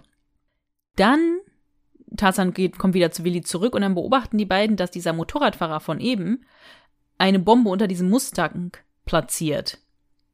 Und dann stellt Tarzan halt den, den Motorradfahrer zur Rede, also läuft irgendwie auf ihn zu und so und stürzt ihn irgendwie vom Motorrad. Ja, er zerrt ihm, er zerrt ihm vom Motorrad. Er sagt irgendwie, hey du, und der will abhauen und dann so, na, wenn du nicht hörst, ne? Und äh, rangelt kurz mit dem und dann hören wir plötzlich wieder die Stimme von Matthias, äh, ich meine vom Adolf, ne? Und er sagt, lass mich, ja. Obwohl, das wäre witzig gewesen. Stell dir mal vor, es wäre jetzt der Matthias gewesen. Ja? Aber ich habe ja sofort an der Stimme erkannt, dass es Herr Burkhardt ist, glaube ich. Also es war ist für mich der ich Burkhardt. weiß, ja. Dass halt ähm, der Burkhardt der Motorradfahrer ist, der darunter zum Vorschein kommt unterm Helm. Mhm. Und dann sagt er ja auch, ach, Sie sind der Bombenleger. Und dann fliegt ja auch noch der Mustang in die Luft. Ja. Und er sagt halt wirklich nur so in einem Satz, Sie haben mich erpresst. Weil sie den Sprengstoff in meinem Haus gesehen haben, das sagt er noch. Genau, weil sie den äh, Sprengstoff in meinem Haus gesehen haben. Aber ich finde, hier muss man sich sehr viel zusammenreimen. Also ich hab's nicht kapiert, nur beim Hören. Ja, ja, und, und Tarzan sagt ja auch noch was, was falsch ist. Er sagt ja irgendwie so, ach so, sie, sie sind der Bombenleger und Entennase Garz ist ihr Komplize. Und es stimmt ja gar nicht. Nee, also, also das denkt er, Das aber denkt gleich er. kommt der Glockner, verhaftet die ganze Bande und dann sagt er ja auch, der Garz ist übrigens nur ein ganz kleiner Fisch. Das ist eine der Fragen, die ich mir aufgeschrieben habe. Äh, war Garz jetzt der Komplize von Adolf? Wenn ja, finde ich es ziemlich skrupellos von dem Adolf, dass er ja quasi den bei der Polizei angeschwärzt hat, weil er gesagt hat, vor mir in der Telefonzelle war einer mit Entennase, ne? Ist nicht sein Komplize. Es ist nicht sein Komplize. Ist er nicht. Nein. Gut. Dann ist es natürlich wieder doof, dass Tarzan das sagt. Ja, genau, weil das dann jetzt, man denkt die ganze Zeit, Tarzan hat ja auch immer recht und so. Nee, Garz ist aber dann einfach wirklich nur. Ein wichtig Tour, ein Spinner, der einfach nur dann so, der hat ja auch noch nicht mal irgendwas in die Luft gesprengt, der hat ja nur diese Anrufe getätigt. Der hat zwar da irgendwelche Sachen im, im Bom in seinem Hobbyraum, aber er hat ja nur den Anruf gemacht im Internat. Und, äh, und im Präsidium. Der hat nur diese Anschläge angekündigt, aber der hat eigentlich nichts in die Luft gesprengt. Soweit ich weiß. Also er hat nur im Präsidium, äh, im Präsidium angerufen und im Internat. Die eigentlichen Anschläge gelten ähm, dem Glockner, dem Richter und dem Staatsanwalt. Also die Sauna vom Staatsanwalt, das mit dem Richter kommt im Hörspiel nicht so wirklich rüber, wenn überhaupt. Und dann das Auto vom Glockner. Der Burkhardt wollte sich nur an denen rächen, die ihn dann hinter Gittern gebracht haben. Und alle anderen Anschläge, ne, waren ja vier noch andere davor, die sollten nur ablenken. Und es wird auch noch gesagt in der Auflösung, ähm, dass die Edelsteine von Ellie bei den Mittagsräubern sind. Und das hatte ich auch nicht verstanden. Jetzt habe ich es verstanden, dass, was du ja erzählt hast, dass der Klaus ist quasi der Anführer von den Mittagsräubern und wollte halt den Burkhardt erpressen und war scharf auf diese Edelsteine, von denen er im Traum erzählt hat. Also im Prinzip war das jetzt so, dass der Kratzgesicht nicht nur bei Ellie eingebrochen ist, sondern jetzt wahrscheinlich auch noch mal zu dem Burkhardt hin ist, warum auch immer. Um die 20.000 von ihm abzuholen, die haben ihn ja erpresst. Die haben gesagt, wir haben Sprengstoff bei dir gefunden. Wir möchten 20.000 von dir haben. Und die hat er abgeholt beim Burkhardt. Also die wollen nicht nur Geld vom Burkhardt, die wollen auch die Edelsteine. Also hat er ihnen doch quasi auch noch den Schlüssel gegeben und gesagt, hier, brech bei meiner Frau ein. Na, den Schlüssel haben sie schon, glaube ich, ähm, ich glaube, den Schlüssel haben sie, sorry, das habe ich nicht vorgelesen, aber den Schlüssel haben die, ein, haben die Einbrecher ähm, selber gefunden bei dem Bild. Dann haben sie aber auch diese, äh, den Tresor gefunden mit dem Sprengstoff. Das wird nicht explizit gesagt, aber das ist so. Und dann haben sie den Burkhardt angerufen und haben gesagt, wir möchten 20.000 Mark von dir, damit wir nicht sagen, dass du der Bombenleger bist. Und dann haben sie ähm, noch herausgefunden, dass die Edelsteine bei Ellie sind. Also ist dieser Kratzgesicht-Typ, das ist so ein blonder Typ, der ist bei Ellie eingebrochen und hat ähm, die Steine geklaut. Und dann ist er zum Burkhardt gegangen und hat gesagt, schönen Gruß vom Klaus, das war deren Codewort. Und dann musste der Burkhardt ihnen diese 20.000 in diesem Aktenkoffer geben. So. Aber ganz ehrlich, also dann, dann wird der Adolf ja wirklich richtig gemulken. Ja. Also der ist, ein, der ist ein schlechter Mensch, ist klar. Ich meine, aber deswegen er ist unschuldig in den Knast gekommen. Ja, ja. Kann man sagen. Ja, weil er spielsüchtig war. Ja. Wird ja im Buch gesagt. Ja. Dass er kein guter Mensch ist, darüber brauchen wir jetzt nicht reden. Aber also ich meine, dass er anderthalb Jahre später aus dem Knast kommt und dann irgendwie das Bedürfnis hat, sich an denen, die das äh, ihm angetan haben, zu rächen. Gut, brauchen wir nicht drüber reden, dass man dann irgendwie. Aber er will ja anscheinend auch nicht, dass jemand stirbt. Er will ja nur den Leuten auch irgendwie eins auswischen, ne? Scheint so, ja. Wobei doch bei der Sauna hätte ja jemand sterben können. Wobei es war ja nicht geplant, dass Willi und Klößchen dahin fahren. Also ich, wenn ich das jetzt so nachkonstruiere, einfach die Sauna in die Luft äh, sprengen, das Auto vom Glockner, gut, da hätte immer jemand sterben können. Das stimmt schon. Aber also irgendwie tut mir da der, der Burkhardt ja fast schon leid. Ich habe jetzt extra Burkhardt gesagt. Wenn ich jetzt gesagt hätte, der Adolf tut mir leid, dann, dann was meinst du, was jetzt in den Kommentaren stehen würde? Ja? ja. Nein, also, aber, aber eigentlich auch nicht. Also, weil er ist ja ein schlechter Mensch und ich meine, er hat seine Frau geschlagen, die fast umgebracht und so und, ähm, aber schon krass, also, dass er so, so auf die Fresse kriegt. Ich finde, der Herr Burkhardt wird als ähm, wirklich so ein interessanter Charakter gezeichnet, weil ich finde auch die Stimme von ihm und so manchmal hat auch sowas ganz ähm, Naives, sowas.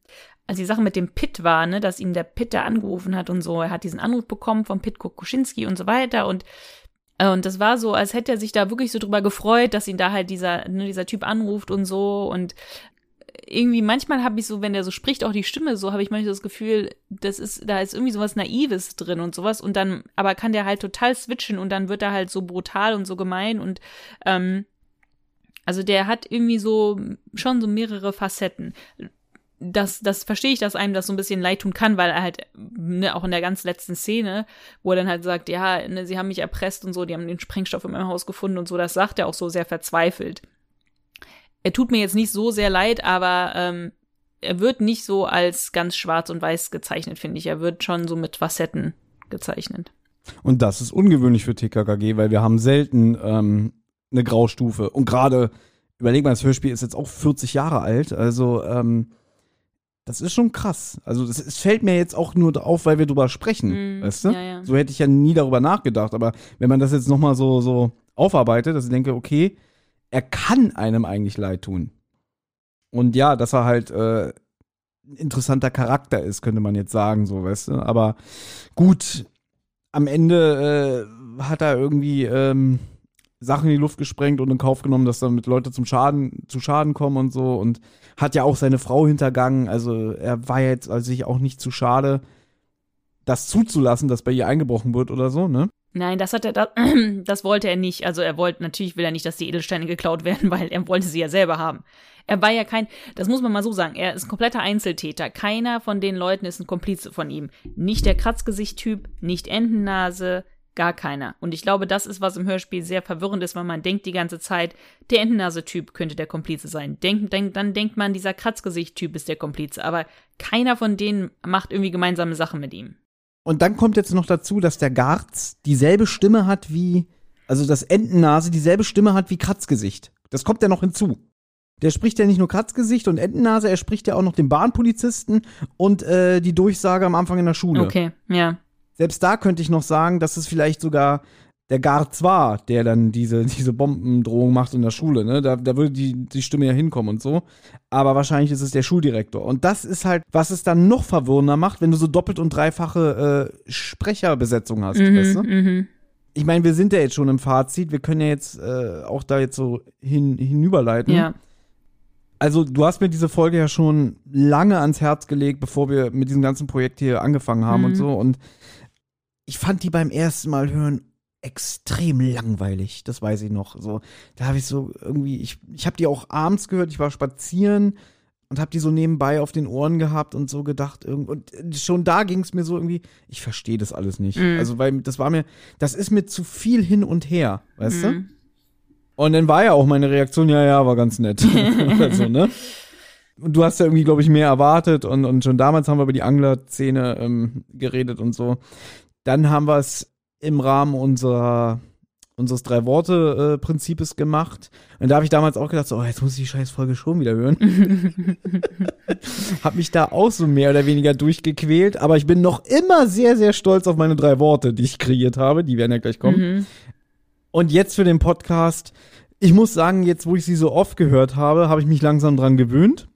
Weil du kennst ja meinen Anspruch, ich will ja auch wissen, worüber wir reden. Jetzt habe ich ja die ganzen Zusammenhänge ein bisschen besser äh, durchleuchtet und ich glaube, ich habe so ein bisschen Stockholm-Syndrom zu dieser Folge entwickelt. Also ich finde sie nicht mehr ganz so schlimm. Aber also für mich ein sehr, sehr schwacher Klassiker, muss ich sagen. Ja, also, weil die irgendwie, weiß ich nicht, irgendwie die, die trifft mich halt nicht, weißt du?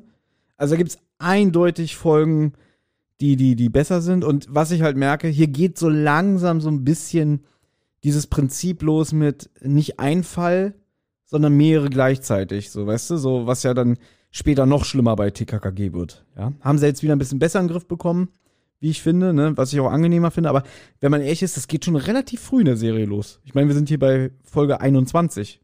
Ja, ja, klar. Und die könnte auch theoretisch so im 60er, 70er, 80er Bereich spielen. Von der Folgenzählung. Ich mach's kurz, für mich keine Hörempfehlung. Also würde ich jetzt nicht, nicht jemanden ans Herz legen, oh, hör, hör die, die mal an, das ist eine gute TKKG-Folge. Nein. Okay. Okay. Ähm, ja, ich meine, ich kann es kurz machen. Ich finde die Folge halt super, einfach weil ich finde sehr viele witzige Szenen drin, sehr viele witzige Dialoge. Ähm, die Angler-Szene natürlich äh, grandios, aber auch hin und wieder einfach ähm, so ähm, witzige Dialoge mit ähm, Willi ist, finde ich, sehr witzig in der Folge und mal anders als nur über Schokolade oder sowas, sondern der ist hier eigentlich, redet er überhaupt über Schokolade, also der ist sehr fixiert auf das Fahrrad. Und stimmt, der redet eigentlich, wenn man mal drüber nachdenkt, der redet sehr, sehr wenig über Schokolade, eigentlich in dem Fall hier. Nur, am Be nur zu Beginn, nur nach dem Motto, äh, äh, eher hätte ich die Noten vergessen. Aber dann danach ist seine ganze Energie auf das Rad gerichtet. Finde ich aber, spielt sehr gut, sehr witzig, wie er so sauer ist die ganze Zeit und so. Und ich finde es halt auch spannend, weil man nicht genau weiß, wer ist jetzt wer und wer macht was und ähm, ist der Herr Burkhardt jetzt ja irgendwie der Bombenleger oder nicht? Was ist mit diesem Entnase-Typ und was ist mit dem Fischauge und so weiter? Ich find's schon verwirrend. Ich habe, glaube ich, jetzt auch erst richtig verstanden, was los ist. Ich glaube, ich habe auch immer irgendwie gedacht, der Entennase-Typ ist tatsächlich Herr Burkhardts Komplize oder so. Aber ich find's einfach eine sehr unterhaltsame Folge. Lustig, spannend. Von mir absolute Hörempfehlung. Das möchte ich auch gar nicht absprechen. Die humorvollen Szenen, die die Folge hat, die sind auch super. Also gebe ich dir recht. Willi ist in Höchstform. Auch, auch diese Momente mit Karl, und man will noch mehr über Papageien wissen ne, und so. Und so viele Sachen, ähm, da gebe ich dir auch recht. Mhm. Ähm, sie weiß zu unterhalten, aber der Fall finde ich extrem langweilig einfach. Und halt so wie der Ablauf ist. So, das wollten, wollten wir noch mal kurz rechtfertigen. ne? Okay. Das, Alles klar, alles klar. Na gut, kommen wir zu unseren Kategorien. Wie nützlich war Karl? Ja, da habe ich mir notiert, labert Gabi mit Fakten über Papageien voll. Ja, ich habe mir eigentlich gar nichts notiert, weil er kommt sehr selten vor und wenn er vorkommt, auch jetzt nicht so. Also gut, er geht mit Gabi halt dann in diese Zoohandlung und sowas, da muss es Gabi nicht alleine machen. Aber es ist halt wirklich so ein Fall, wo Karl sehr, sehr reduziert ist, kaum vorkommt. Selbst mit der Zinsrechnung fragt Willi Tarzan, könntest du mir das mal ausrechnen? Anstatt Karl zu fragen, wo ich mir auch denke, lass es doch Karl fragen und lass ihn das doch halt ausrechnen halt irgendwie so mit so einem Superbrain und so, mit dabei so und so einem Prozentsatz und so bla bla bla, dann ist es genau so und so viel. Hätte er ihm doch ausrechnen können. Aber ich bin der Meinung, dass das so, ich glaube im Buch von Das leere Grab im Moor, da wird schon gesagt, dass Tarzan sogar besser Mathe ist als Karl. Ach so, ich weiß, dass Tarzan auch gut in Mathe ist, aber naja, ist egal. Ich finde einfach, ich denke mal, das ist, sollte eigentlich ja Karls Rolle sein, der Computer. Und dann sollte man ihm halt auch ein bisschen was in der Richtung geben an man also in der Folge ist er einfach absolut unwichtig, weil er, er, er kommt kaum vor, er trägt auch nicht wirklich was bei. Also können wir, glaube ich, so ja. abschließen. Lieblingszitat. Das ist Umweltverschmutzung. Ihr habt die Abfälle beseitigt. ja, wieso überrascht mich das nicht? Eigentlich die ganze Szene ist mein Lieblingszitat, aber das habe ich mir dann rausgesucht. Euch zeige ich an. Könnte auch noch gut, wäre auch mein Lieblingszitat. Das ist schon gut. Ja. Also, ah, ich kann mich jetzt nicht entscheiden. Ich habe jetzt zwar was notiert. Ich würde fast zu, ähm, eher hätte ich die Noten vergessen, tendieren. ja. ja. Aber eigentlich finde ich äh, von der Schwere von, von dem Hintergrund, ein Atomkrieg wäre schlimmer. finde ich irgendwie krasser. Äh, da gibt es sehr viele schöne Zitate in dieser Folge, finde ich. So, und jetzt kommen wir zu den drei Worten. Die drei Worte. Ich habe schon vergessen, was seine waren. Ich habe mir deine nicht mehr mehr durchgelesen. Ähm, ich sag kurz meine. Also, als wir damals dieses Drei-Worte-Spiel gemacht haben, waren meine, was du sehr langweilig findest, Lorchen gibt Küsschen. So, Thomas hat hier den Anspruch, dass diese Worte sehr kreativ sein, sein müssen. Ich habe mir jetzt, jetzt ganz kurz, Anna, nein, nein, nein, ich habe diesen Anspruch für mich. Für mich habe ich diesen Anspruch. Das sage ich dir tausendmal, weil du immer so tust, irgendwie, ich würde hinter deinem Rücken lachen und sagen, ja, die Anna macht immer langweilige drei Worte. Das stimmt so nicht. naja, du machst immer, na, machen wir mal einen äh, Wettbewerb, wer die besseren drei Worte hat. Lassen wir die Hörer abstimmen. Nur um dich na gut, dann habe ich jetzt noch ähm, alternativ drei Worte, als ich jetzt die Folge nochmal gehört habe und die Notizen gemacht habe, weil mir dann immer aufgefallen ist, dass ich immer dieselben drei Worte schreibe. Und zwar Willi auf 180. Ja, die sind gut. So, jetzt kommen wir zu deinen phänomenalen drei Worten. Sag das doch nicht so eklig. Ja? also, meine drei Worte damals waren: Klavierstunde fällt aus. Ah ja, stimmt. Das waren sehr gute Wörter, ja. Das stimmt. Jetzt in der äh, Neusichtung, sage ich jetzt mal, ne, in Anführungszeichen, Neuhörung. Und äh, nochmal dieser Umstand, dass hier Sprecher so oft äh, besetzt sind, habe ich neue drei Worte. Doppelt und dreifach. Mm, nicht schlecht, auch gut. Und während wir jetzt gerade besprochen haben, wegen, wir haben noch gerade noch darüber gesprochen, dass, dass die Folge so rote Fäden hat, ne? Zum Beispiel immer diese, euch zeige ich an, euch zeige ich an und ähm, dass die immer rein durchs Fenster rein und raus gehen bei der Ellie, habe ich mir jetzt gerade noch spontan ausgedacht, Anzeige durchs Fenster. Nicht schlecht. Ja, geht so. Du brauchst jetzt nicht so gönnerhaft sein. Die sind jetzt nicht so toll. Klavierstunde fällt aus, ist tatsächlich sehr gut. Das ja. ist der Klassiker. Richtig. Ja. Gut, dann sind wir durch. Und wie hat es dir gefallen? Weil das ist ja unsere erste reguläre, richtige Folgenbesprechung seit Ende November gewesen, ne? Ja, war doch schön. War schön, mal wieder. Ja, ich, also. Reguläre zu machen. Ja, ich sag's ein bisschen emotion emotionsvoller als du. Ich fand's sehr schön. Es hat mich sehr gefreut. Ja, das ist auch schön. Theoretisch würde ich ja jetzt sagen, dann bin ich ja jetzt das nächste Mal wieder dran, weil wir ja gesagt haben, endlich mal wieder eine Lieblingsfolge. Wir können jetzt aber an dieser Stelle sagen, dass wir die nächste Folge, die erscheinen wird, da haben wir einen Gast. Den ja. kündigen wir uns aber jetzt nicht an. Da könnt ihr gerne mal uns bei Instagram und so abonnieren, weil da werden wir es bestimmt vorher ankündigen. Schlau, das mal so ein bisschen zu machen, dass die Leute ne, uns. Ich verstehe schon, Thomas, muss mir das nicht erklären. ja? ja, ja. Ja. Wir schauen mal, was, was danach kommt. Alles klar. Aber war schön und wir hören uns also die Hörer werden uns in zwei Wochen schon wieder hören. Das ist wunderbar. Wunderbar. Also, ich sag Tschüss und ähm, ich bin jetzt zum Zocken verabredet. Also, gute Nacht. Tschüss. Hey, Amigos, hier ist nochmal Tim. Die Abenteuer von Anna, Thomas und TKKG gehen in der nächsten Folge weiter. Wer bis dahin Feedback, Fragen oder auch einfach nur loblos werden möchte, kann das gern tun. Zum Beispiel per E-Mail unter tosendehollywoodschaukel at gmail.com, per Instagram unter tosendehollywoodschaukel oder per Twitter unter tosendeh.